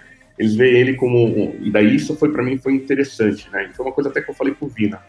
É lógico que ele vai chegar agora na entrevista e vai lamber todas as crias, né? Não é, óbvio. Pode esperar que ele vai chegar e vai falar: então, esse cara, o Trey é um bosta, mas corre pra caramba e alguém precisa colocar um. Não. Vai é, não ia dizer, ó, pessoal, a gente fez cagada e desculpa aí. É, né? né? Mas o que ele falou foi o seguinte: eles veem. O legal é ver como é que eles enxergam o jogador, né? Então, eles enxergam o, o Trey como um wide receiver que pode alinhar em qualquer lugar. não só no slot. Então isso para mim é impressionante. Para mim eu vi ele jogador só como slot. Eles gostam da rota dele, falam que ele pega muita bola pelo meio. Nesse caso é um jogador de slot, né? A gente já tem o Renfro, mas tudo bem. E vem ele como wide receiver completo, além de ser um, um retornador e ser um, um, um gunner. Isso aí eu acho que faz uma diferença. É, tem um estudo na NFL que provou que você ter um bom jogador desse, em média, te garante sete jardas a mais no final de cada jogo, só para você ter um bom punter ou um retornador legal, né? É, deu uma puxada de saco neles mesmo, né? E falou que são da mesma cidade, ele e o Trey e tudo mais. E falou que nos outros boards ele estava lá embaixo e que ele sentiu que eles podiam pegar ele por causa que era algo que eles olharam e falaram, mano, esse cara vai dar resultado pra gente. Mas ele fala uma coisa mais interessante ainda. Ele fala que depois do terceiro round, todos os borders começam a ficar diferentes. Né? Que foi uma coisa que a gente falou também que a gente acreditava. Que o BPA vira terra de Deus. Você não sabe quem é o BPA para cada um dos times. Por isso que depois do terceiro round você começa a ter aquelas coisas. Pô, esse cara podia ter sido pego no sétimo, mas o outro cara fala, não, é um estilo pegar ele no quarto round. Então, foi isso que ele falou. É, putz, tô indo bem rapidinho aqui, tá? É, sobre o Meyer, eles sabiam que pegar o Meyer, eles iam estar tá, é, sacrificando pegar um, um cornerback é, daqueles de nome, né, que eles podiam pegar um no segundo round, mas eles acharam que valeu mais a pena pegar o Meyer por causa que a classe de, quarter, de, de cornerback era uma classe mais deep, então eles podiam achar algum valor lá embaixo, tá?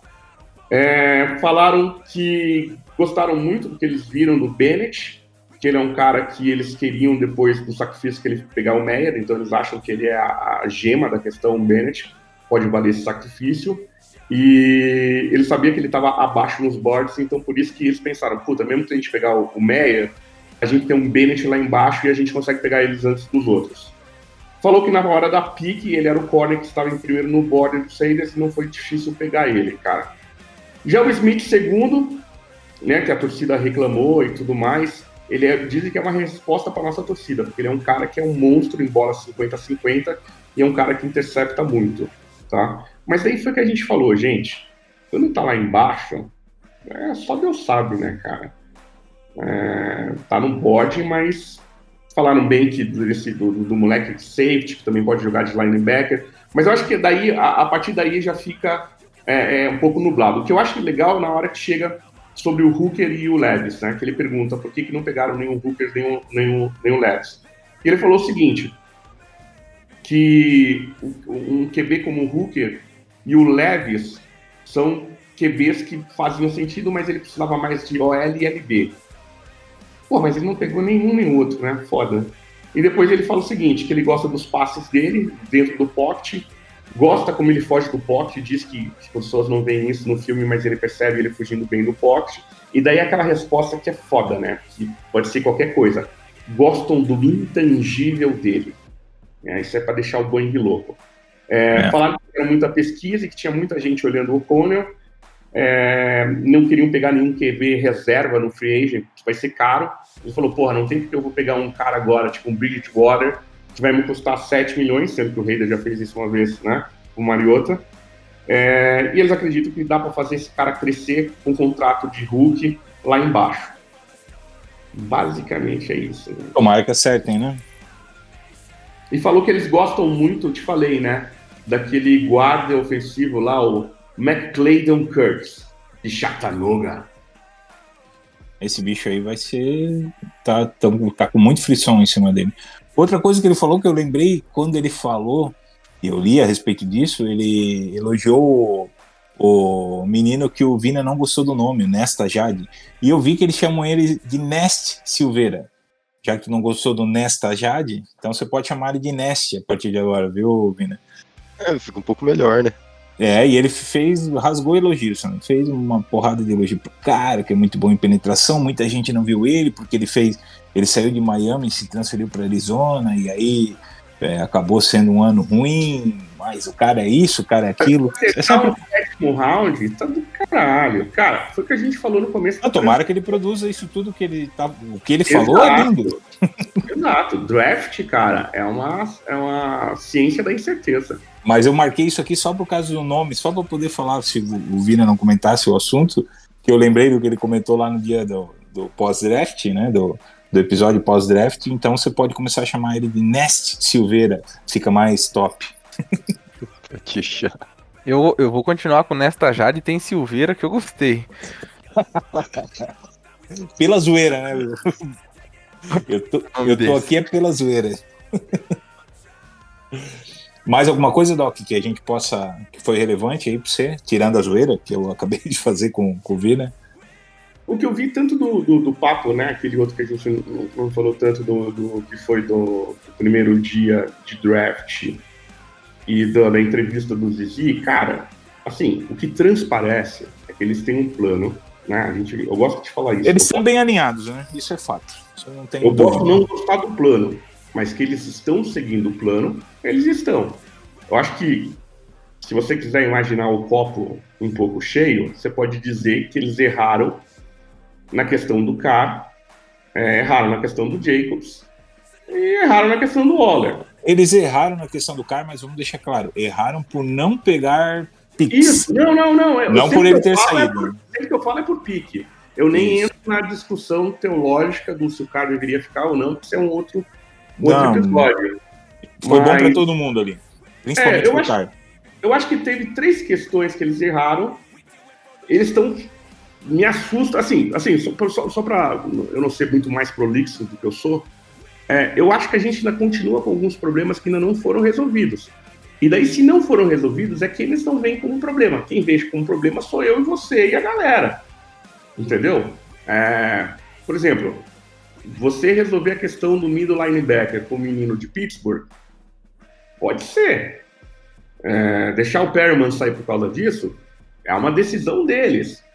Eu vejo um problema de linebacker, de inside linebacker. Existe também um problema no lado direito da nossa linha ofensiva. Porém, isso ainda não foi resolvido. Se não foi resolvido, eu acho que cada vez mais fica difícil eles resolverem. Ou eles estão acreditando na, no Elemenor. Estão acreditando em desenvolvimento de jogador. Pode ser, Boeing, a gente não sabe. Mas Não, não, eles estão achando que o Elemenor é resposta mesmo. Que não é, sabe. já é veterano, tá com 28, né? 29, sei lá. Porém, o, os- o que a gente pode aqui analisar é o que os movimentos deles, o que faz sentido e o que não faz sentido. E o que leva a gente a acreditar. O que leva a gente a acreditar é isso. Entendeu? Eles pegaram um strong safety, que pode ser traduzido como inside linebacker, de jeito nenhum. Não, não. Então, eles estão felizes com a resolução que eles já têm lá em campo. É o Então, que eu também- comentei, cara. Pra mim, o Smith é um Abram com mais controle psicológico. É um hard hitter, é um maluco que tá em todas, mas tem mais controle. De tudo que foi falado, o que eu acho que eu queria a ajuda dos meus companheiros aqui de batata frita e cerveja, é o seguinte. Deu a entender que estamos com o Garápolo, o Garópolo é o nosso quarterback, e estamos desenvolvendo o O'Connell para depois de dois anos assumir. Foi isso que eu entendi de resposta. Pior que eu entendi um pouquinho diferente, Doc. Eu entendi que eles pegaram o O'Connell pra deixar ele de reserva. Sim, não, mas o que ele fala é o Não, mas reserva vendo, ele não entra como. Eles, eles falam o seguinte: eu não preciso de um reserva caro, sendo que eu já tenho aqui o, o Royal para qualquer coisa. Porém, vamos desenvolver esse garoto no próximo tempo que a gente tem. Ah, mas isso é óbvio que ele ia falar, né, Doc? O falar Royal isso. é o, é o trabalho de desenvolvimento para os três anos do, do virar dois anos e o Conan entrar. Eu acho que no cenário deles de draftamos certo e desenvolvemos certo, é para fazer isso. Mas draftando onde eles draftaram e quem eles draftaram, eles têm pressão zero neles, né, cara? Ninguém espera que o O'Connell vire titular. Eu não espero. Você não espera. Ele Não, só eu- falou isso porque ele tem que dizer isso, porque o que, que ele ia falar, né? Não, eu A gente draftou o O'Connell pra não gastar dinheiro, a gente sabe que ele nunca vai virar nada no NFL, mas vamos deixar ele ali. Eu acho, Não ia, né? eu, eu acho que eles acreditam nisso. Eu acho de verdade que eles acreditam nisso. Que vão ficar dois anos de Garópolo e no terceiro ano o menino entra. Não sei, cara. Eu vi os vídeos, não só os highlights, e Eu- acho que é uma esperança muito gigantesca deles. Mas, enfim, diga aí, Will. O que eu, o que eu, o que eu acho que, que para mim fez total sentido nesse draft.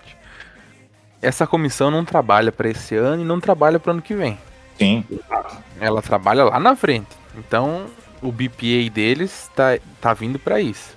A gente tem problema de, de, de DL, que não foi resolvido. Agora tem aposta no, no Young. Tomara que, que, que dê certo. No Yang e no né? Nest. É, e no Nesta. Nós teríamos um problema de defensive end logo, porque o Chandler, Chandler Jones está no fim. A gente ia ter um problema de tight end, talvez não esse ano, porque a gente já tinha dois, mas logo ia ter. É tudo pra frente, Will. Então, é tudo problema pra frente. Ano que vem, a gente fica com a pick 10, por exemplo. Vamos no melhor jogador disponível. Calha ser um cornerback, ano que vem a gente supre o cornerback.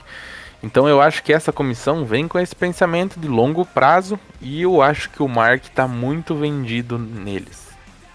Independente desse ano, se por exemplo os jogadores draftados entregarem o que eles esperam, o Mark vai entender que o processo está acontecendo da forma que deve acontecer. Se o Raiders pensa numa reestruturação de 2 a 3 anos em draft, se a gente for mal esse ano, mas os jogadores que chegarem forem bem, bom, que a gente tem É, tem alta outra ano que vem. O teu pensamento é perfeito, porque tem outra coisa que era muito diferente que acontecia no tempo quando estava em Oakland. Quando estava em Oakland, a gente falava constantemente, ah, mas o Mark não tem grana e tudo mais. Quando você tá lá, porra, você precisa vender. Você precisa encher estádio. Eu me lembro que eu paguei o meu primeiro jogo do Raiders, pra ir eu paguei 20 dólares. Uhum. Barato pra caramba. Por quê? Porque sobrava. O time tava na draga do caramba. Foi em É o que- 2003, se eu não me engano. É o que Jesus aconteceu com, com o Athletics agora, né? Na MLB. Tava jogando É. pra duas mil pessoas. Então, só que agora você pega, o cara vai jogar. A gente teve o terceiro estádio mais lotado o ano todo.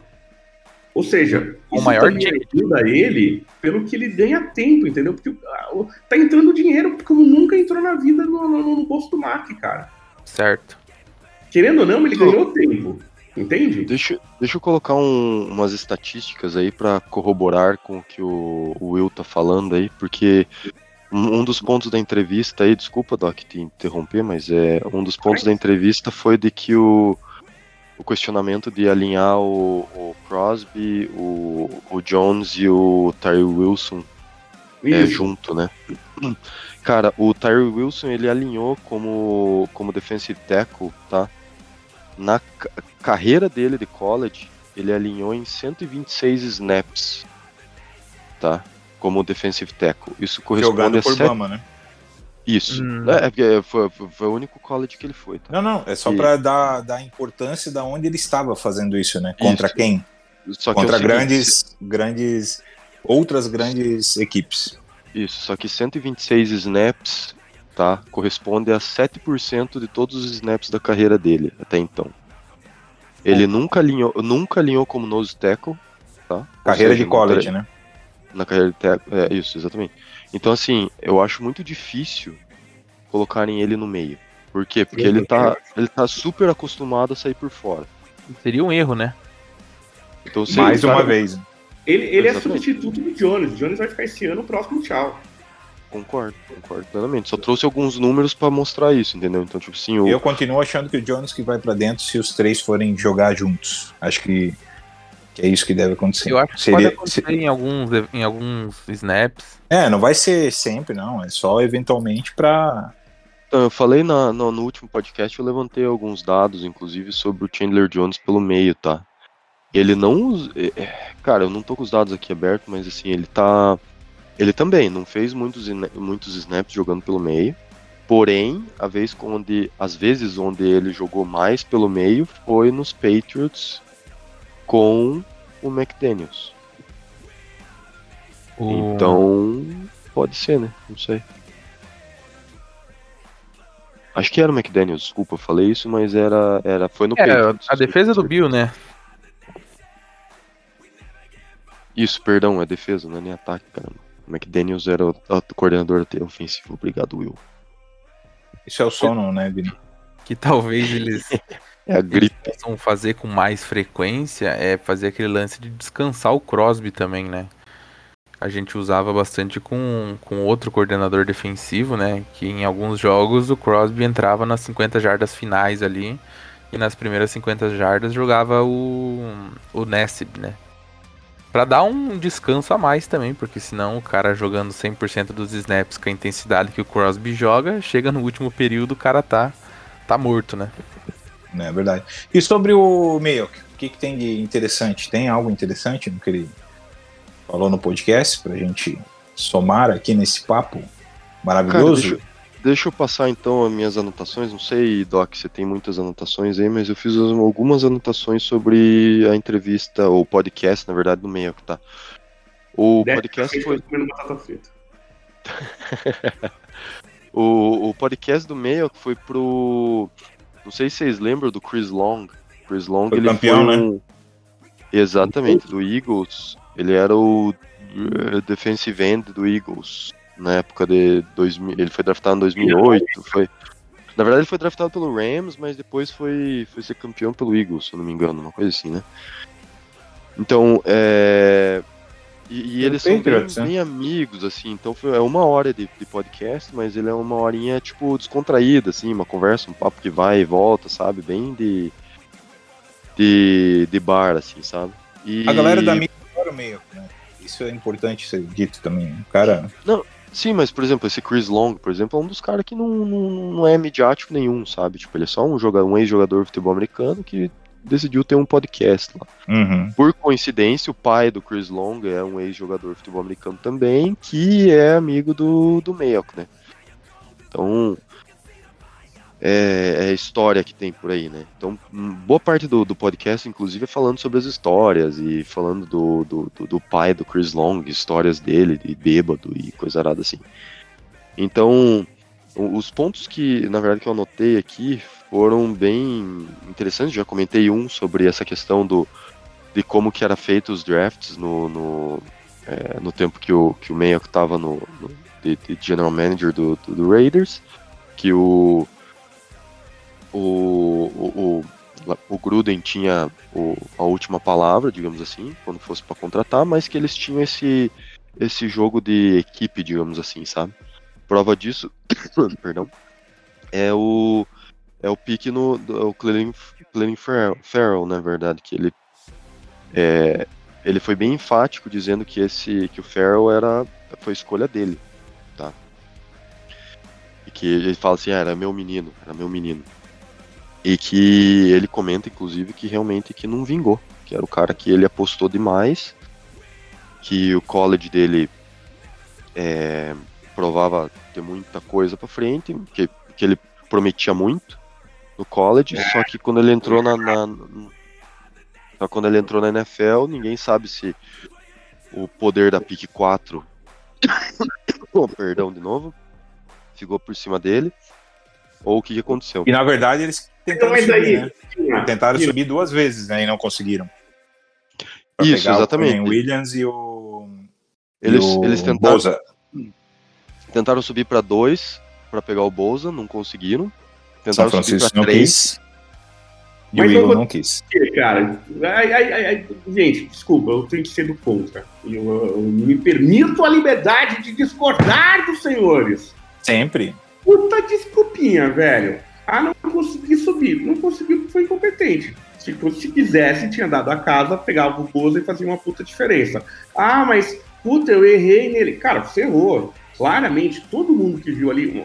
Eu, eu- entendo várias coisas. Eu entendo. Eu falo que draft é uma, é uma, é uma grande é, caixinha de surpresa, mas é uma caixinha de surpresa onde o Farrell não estava. O Farrell não era pra estar lá. Não nos top 10. Cara, aí Bom. é um hit absurdo, velho. Não, aí que tá. Aí eu, o que eu achei interessante, não é, não é, não é a pique, tá? Não, não é desculpa, não é nada. Mas assim, Ele eu achei interessante foi o meio que bater no peito e falar assim, fui eu. Tanto é que ele fala, ele fala assim, eu tentei subir pra dois, tentei subir pra três, não deu. O que, que eu tentei fazer? Eu tentei ir pra baixo. Eu não consegui ir pra baixo. Foi o que ele falou. Agora, existem N motivos para que isso tenha acontecido, tá? Agora ele falou, ele bateu no peito, ele falou que ele ligou um dia antes do draft, ele ligou pro, pro Gruden e falou assim, ó, não consegui nem subir nem descer. Então, a minha pique é o Ferrell. Você sabe que o meu meu sentimento tá de que esse cara vai ser bom. Errou. Então, é- então aí que tá. Aí e, ele e o Gruden chegaram na conclusão, então tá, a gente não conseguiu fazer nada, então pra que que a gente vai dra- draftar? A gente vai draftar quem a gente, a gente vai pra BPA ou a gente vai pra necessidade, que a gente sabe que tem uma necessidade forte em DL. Então eles falaram que eles decidiram ir pra DL e ir pro Ferrell porque era o cara que ele apostava todas as fichas dele. Só que é um entendeu? absurdo, né? Tendo três picks de primeiro round, não conseguir subir. é isso que eu ia te falar, velho. Ô, ô, Vina, não dá pra acreditar nessas histórias. Eu, eu entendo, e você tá certo, você tá fazendo a tua parte de contar a história. É, o Vina tá narrando fato só, né? Não tá afirmando. Todos os primeiros piques. Todos. Para não dizer que, ó, o Jake Isso foi bom, vai. Mas todos os, re- todos os outros primeiros picks da, da, da- de Mayock e Gruden, eles erraram. Todos. Não, isso a gente nem discute, né, Doc? Isso é fato.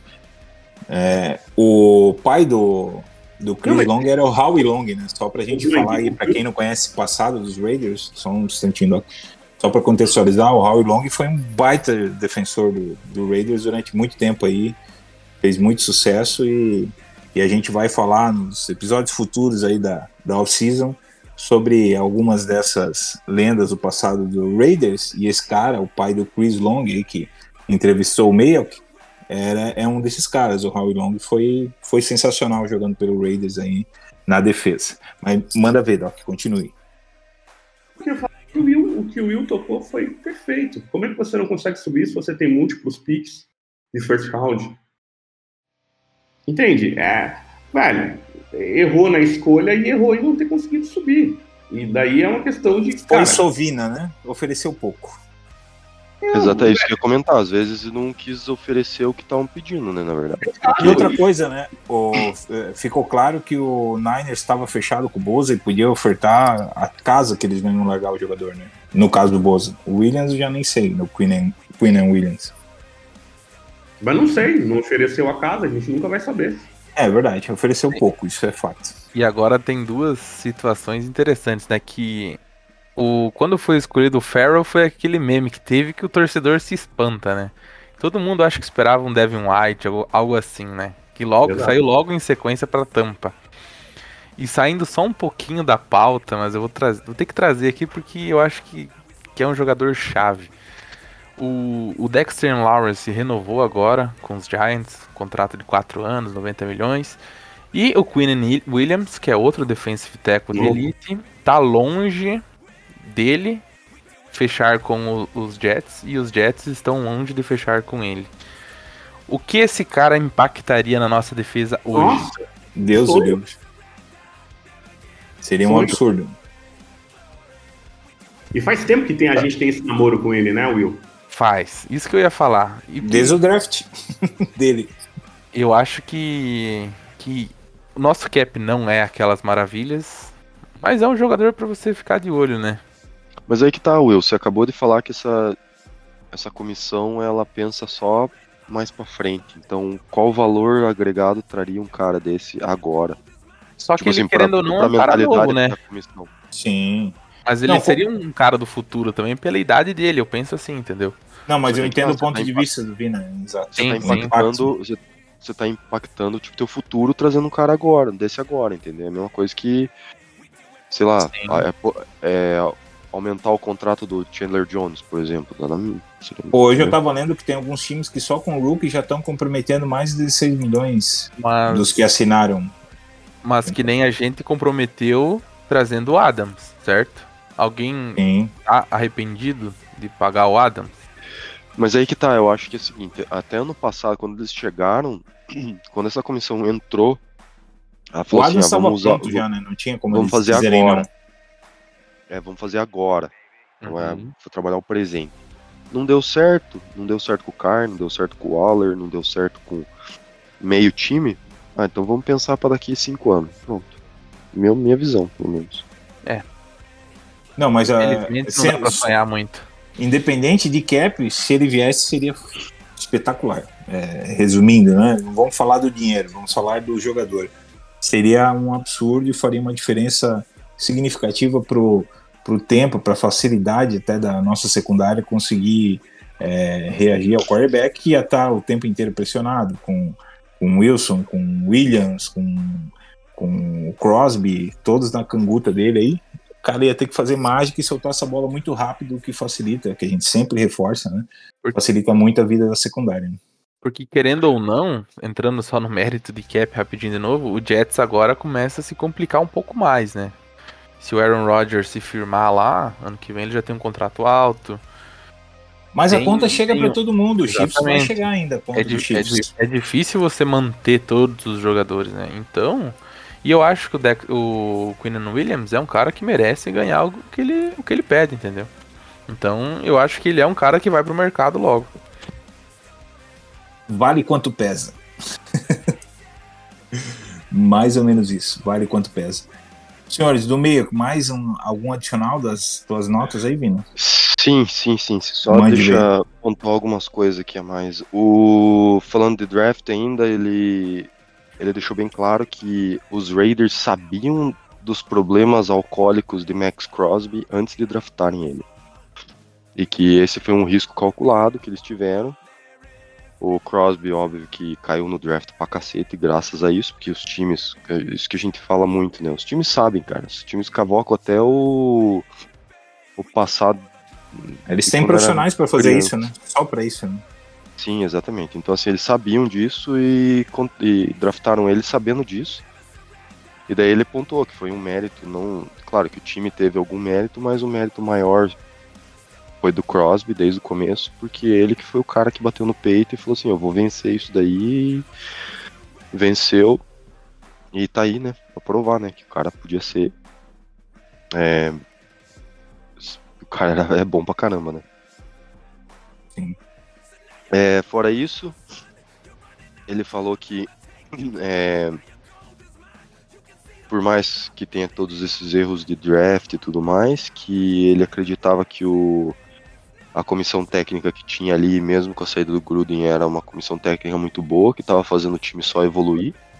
Deu certo, né? É, E que a prova maior disso era como o Carr estava evoluindo ao longo do tempo, como ele evoluiu tanto ao longo do tempo, ao ponto de que final de 2021 ele era considerado ao menos um top 12 dos quarterbacks da NFL.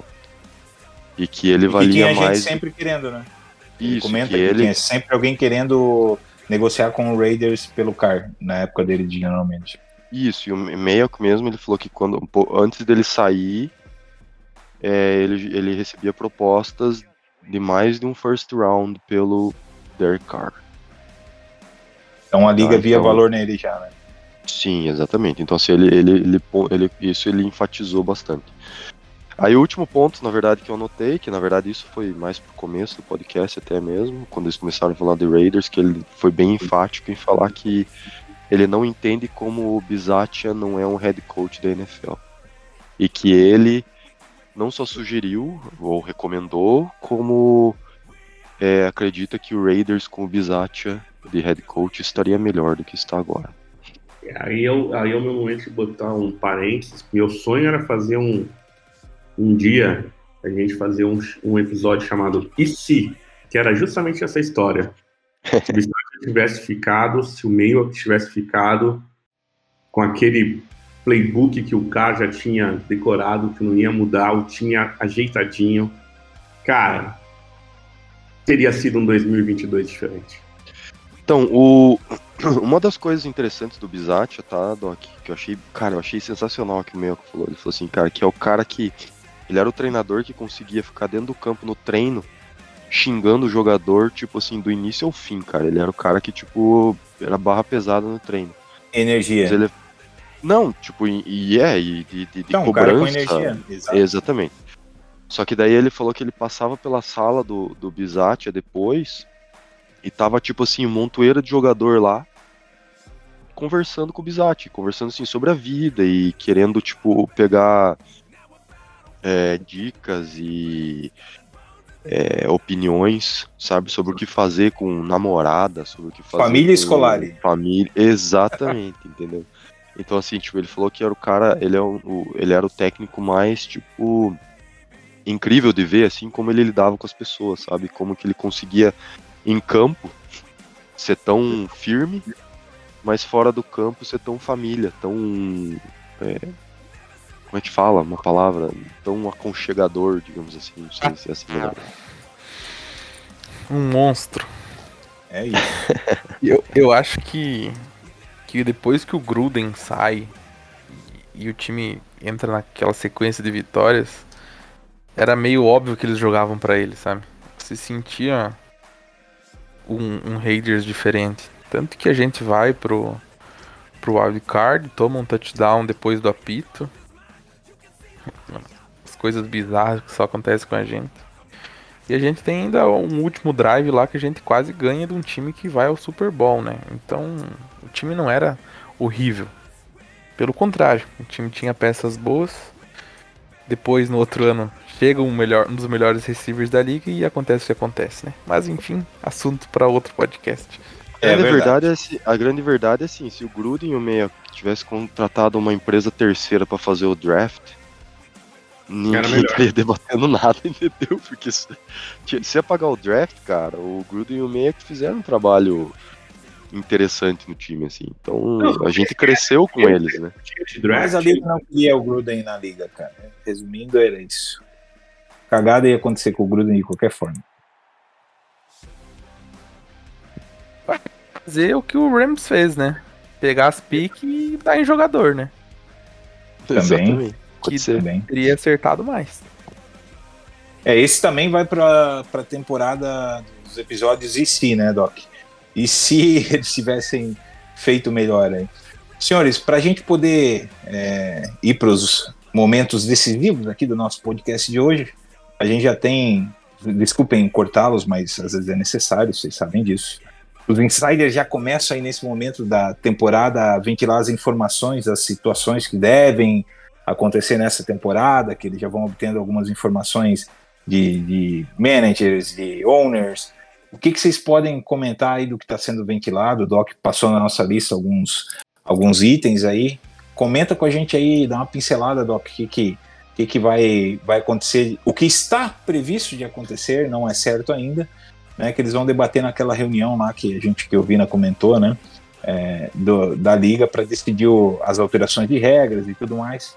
O que, você pode nos falar a respeito disso? Foi agora há pouco, né? Eles tinham mandado que vai ter jogo no Black Friday pela primeira vez, né? Na sexta-feira de Black Friday vai ter jogo.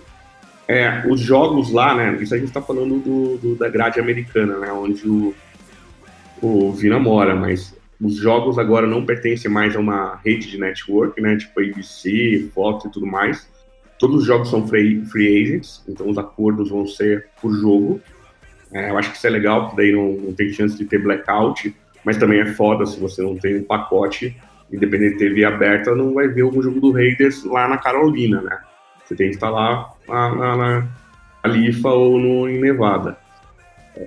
Falou que pode, os times podem jogar duas vezes agora na quinta-feira, né? Se lembra que isso é mais uma, um jeito da NFL ganhar dinheiro, porque é dela, o jogo da quinta-feira, é um jogo que ela não vende.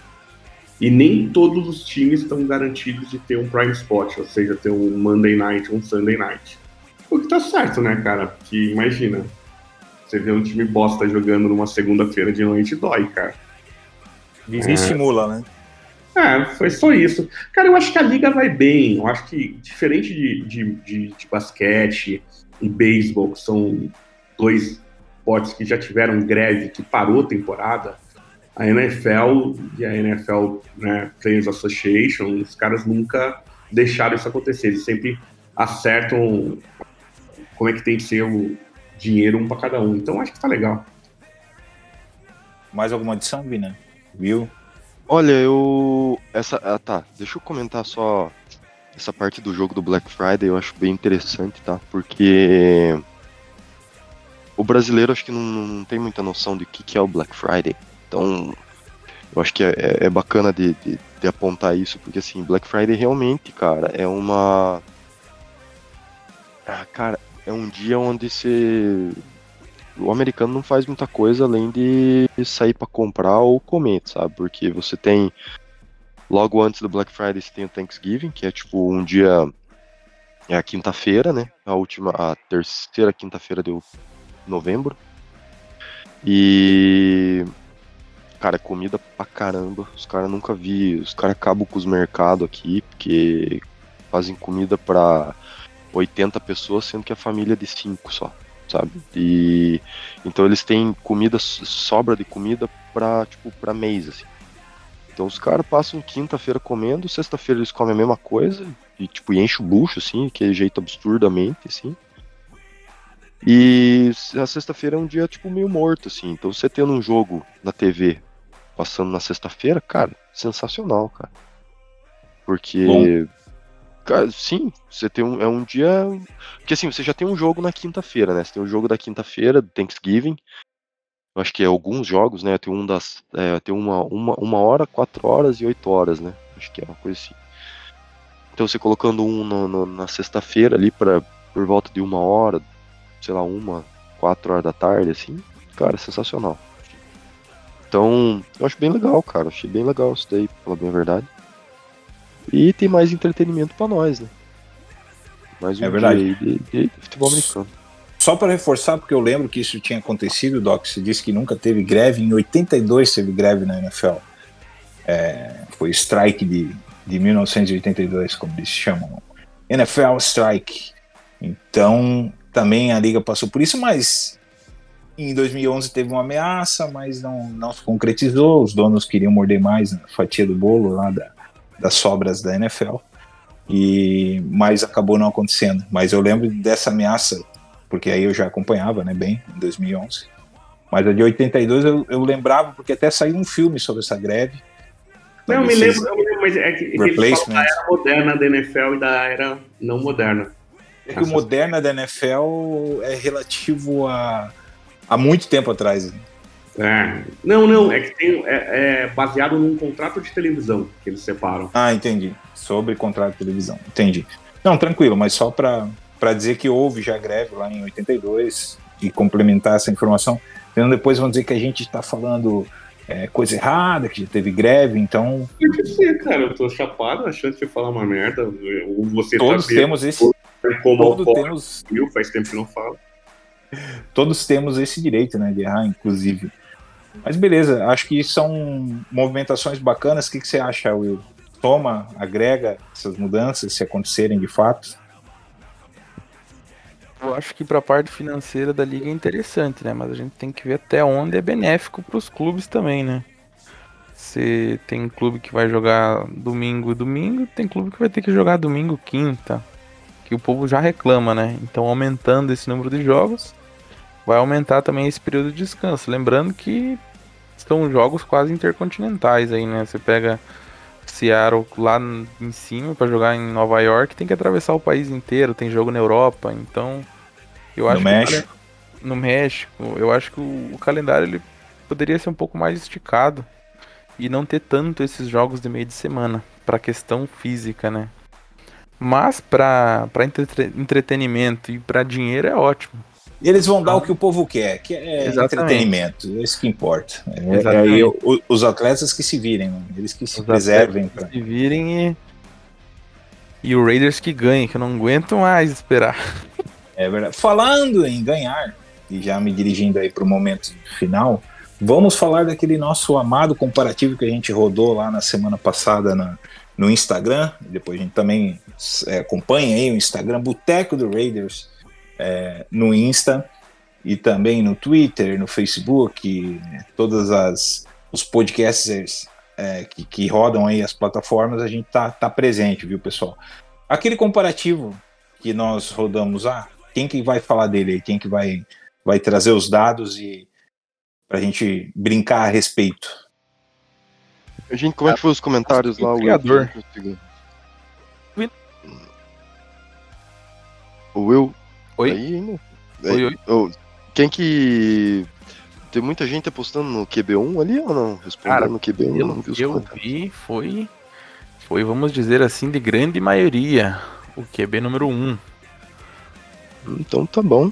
Então tá bom. Então tá, vamos, deixa eu passar aqui, não sei se todo mundo viu, mas é, a gente fez o comparativinho. hum, é, quem vos, de Cocô, quem você escolheria, né? O QB1 ou o QB2? QB1 com um percentual de passe completo 67%, QB, e o QB2 62%. As notas da PFF para ataque. QB1 ficou com 69, o QB2 tinha 72. É, touchdown lançados 16 contra 17, isso na temporada 2022, tá?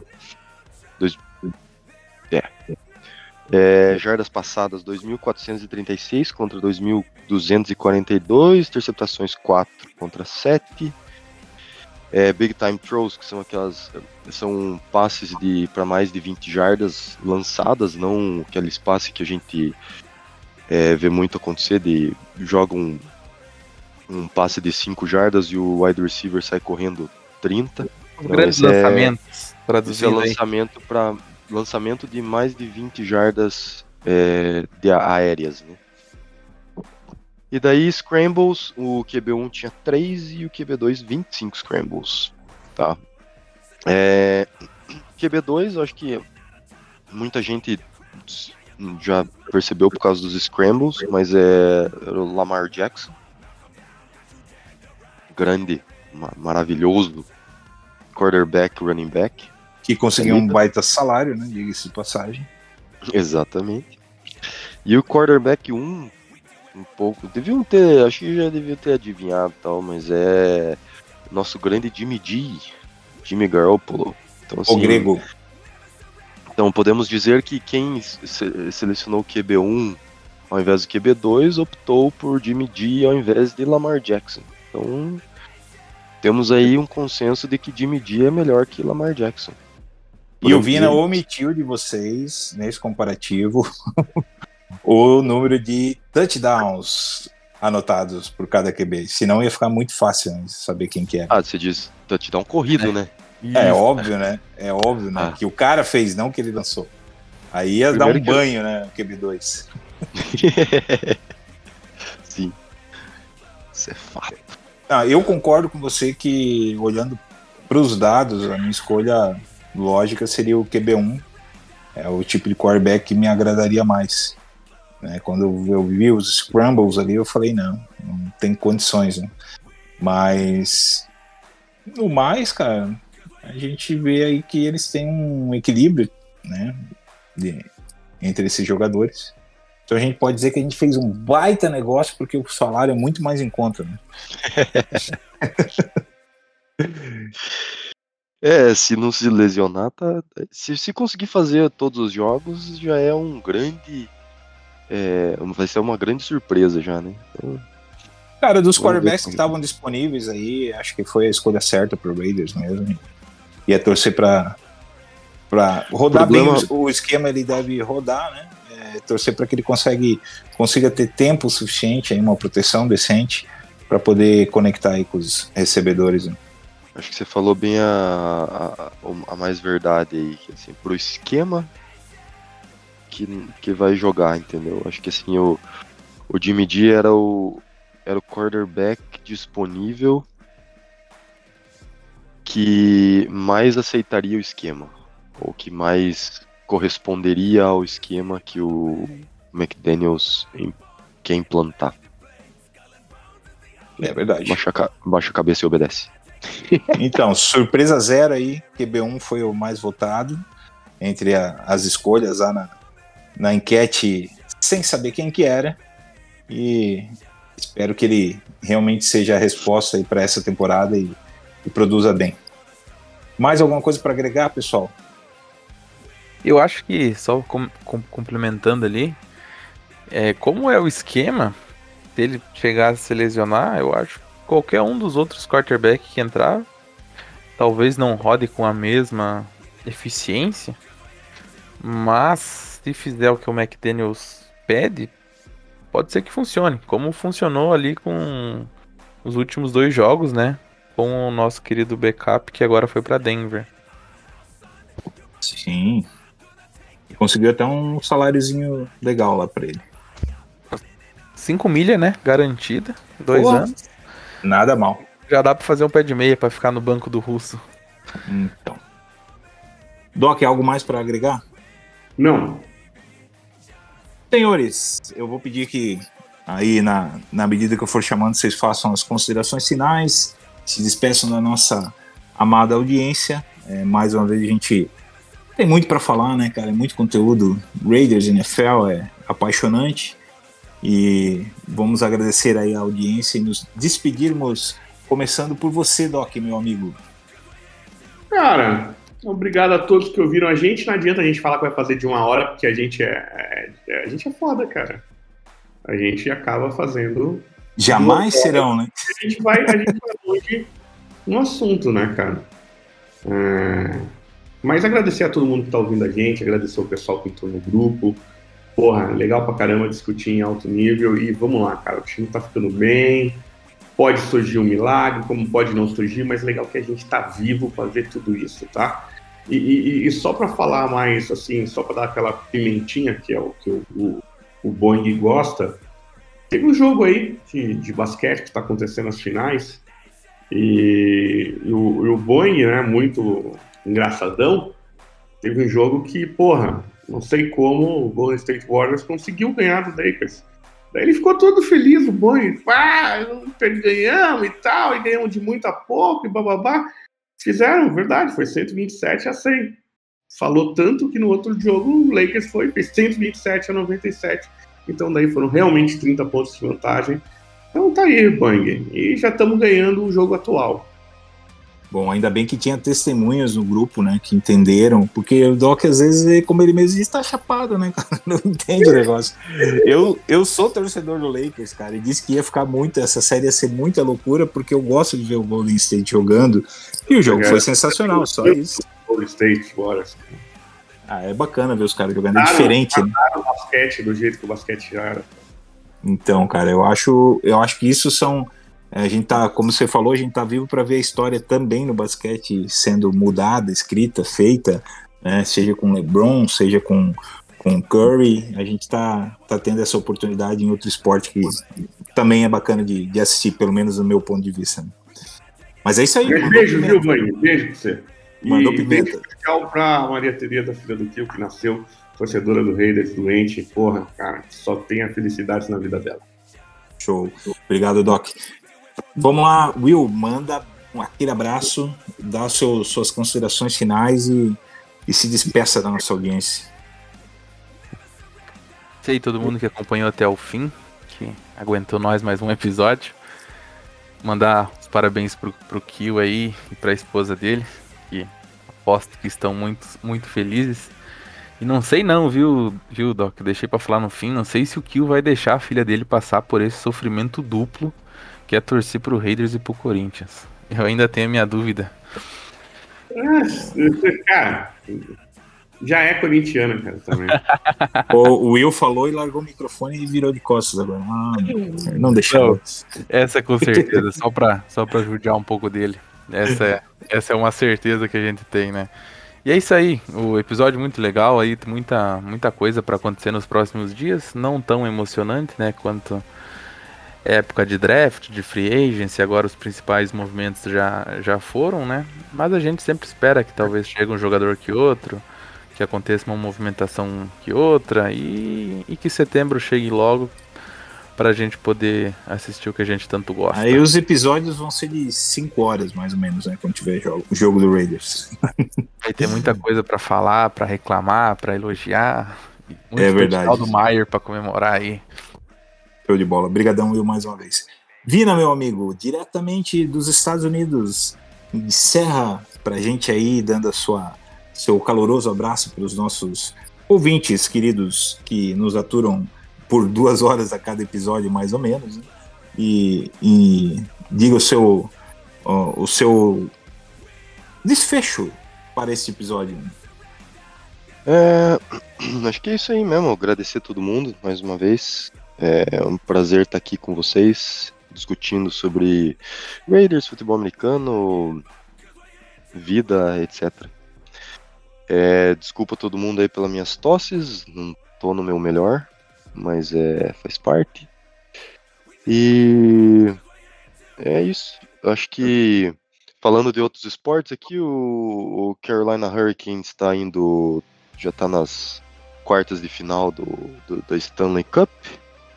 É, se eu criar coragem, eu vou lá assistir o jogo. Se melhorar da gripe, né? Não, precisa de dinheiro também, cara. Não é só isso, não. Ah, essa coragem. Ah, não, não vou ouvir isso, cara. Começou as piadinhas sem graça. Ah, o cara manda na Volvo ali que é. Ali- Aliás, pô, pra terminar, pra terminar bem o podcast, eu vou fazer umas piadinhas sem graça que nem o Vina. Ô Vina, você sabe por que, que há uma cama elástica no Polo Norte? Cara, eu sei a resposta, vou deixar você falar. Ah, é para o urso polar. É, senhores, e com essa eu vou me despedindo de vocês também, agradecendo a audiência que escuta essas pérolas unicamente aqui no Boteco do Raiders. Nome mais do que propício, e agora vocês entenderam porque a nomenclatura da, da nossa página, do nosso podcast é esse. Falando nisso, fica o convite aí para vocês acompanharem o Boteco do Raiders no Instagram, arroba Boteco do Raiders, no Facebook, no Twitter e em todas as plataformas im- imagináveis é, você vai achar os nossos episódios. Temos também um grupo de WhatsApp que a nossa direção, mesmo estando distante aqui, mandou eu lembrar de falar para vocês. É aberto a torcedores não só do Raiders, de outras franquias, desde que mantenham a compostura e saibam que é, é o Raiders que domina né, os assuntos. Mas estão todos convidados, tá no, no profile aí da, das nossas redes sociais. É só chegar lá, qualquer coisa, manda um, um alô aí que a gente direciona vocês para lá. Muito obrigado mais uma vez por nos ouvirem. Vamos torcer para que a temporada seja de vitórias para essa franquia maravilhosa que nos deixa cardíacos ano após ano.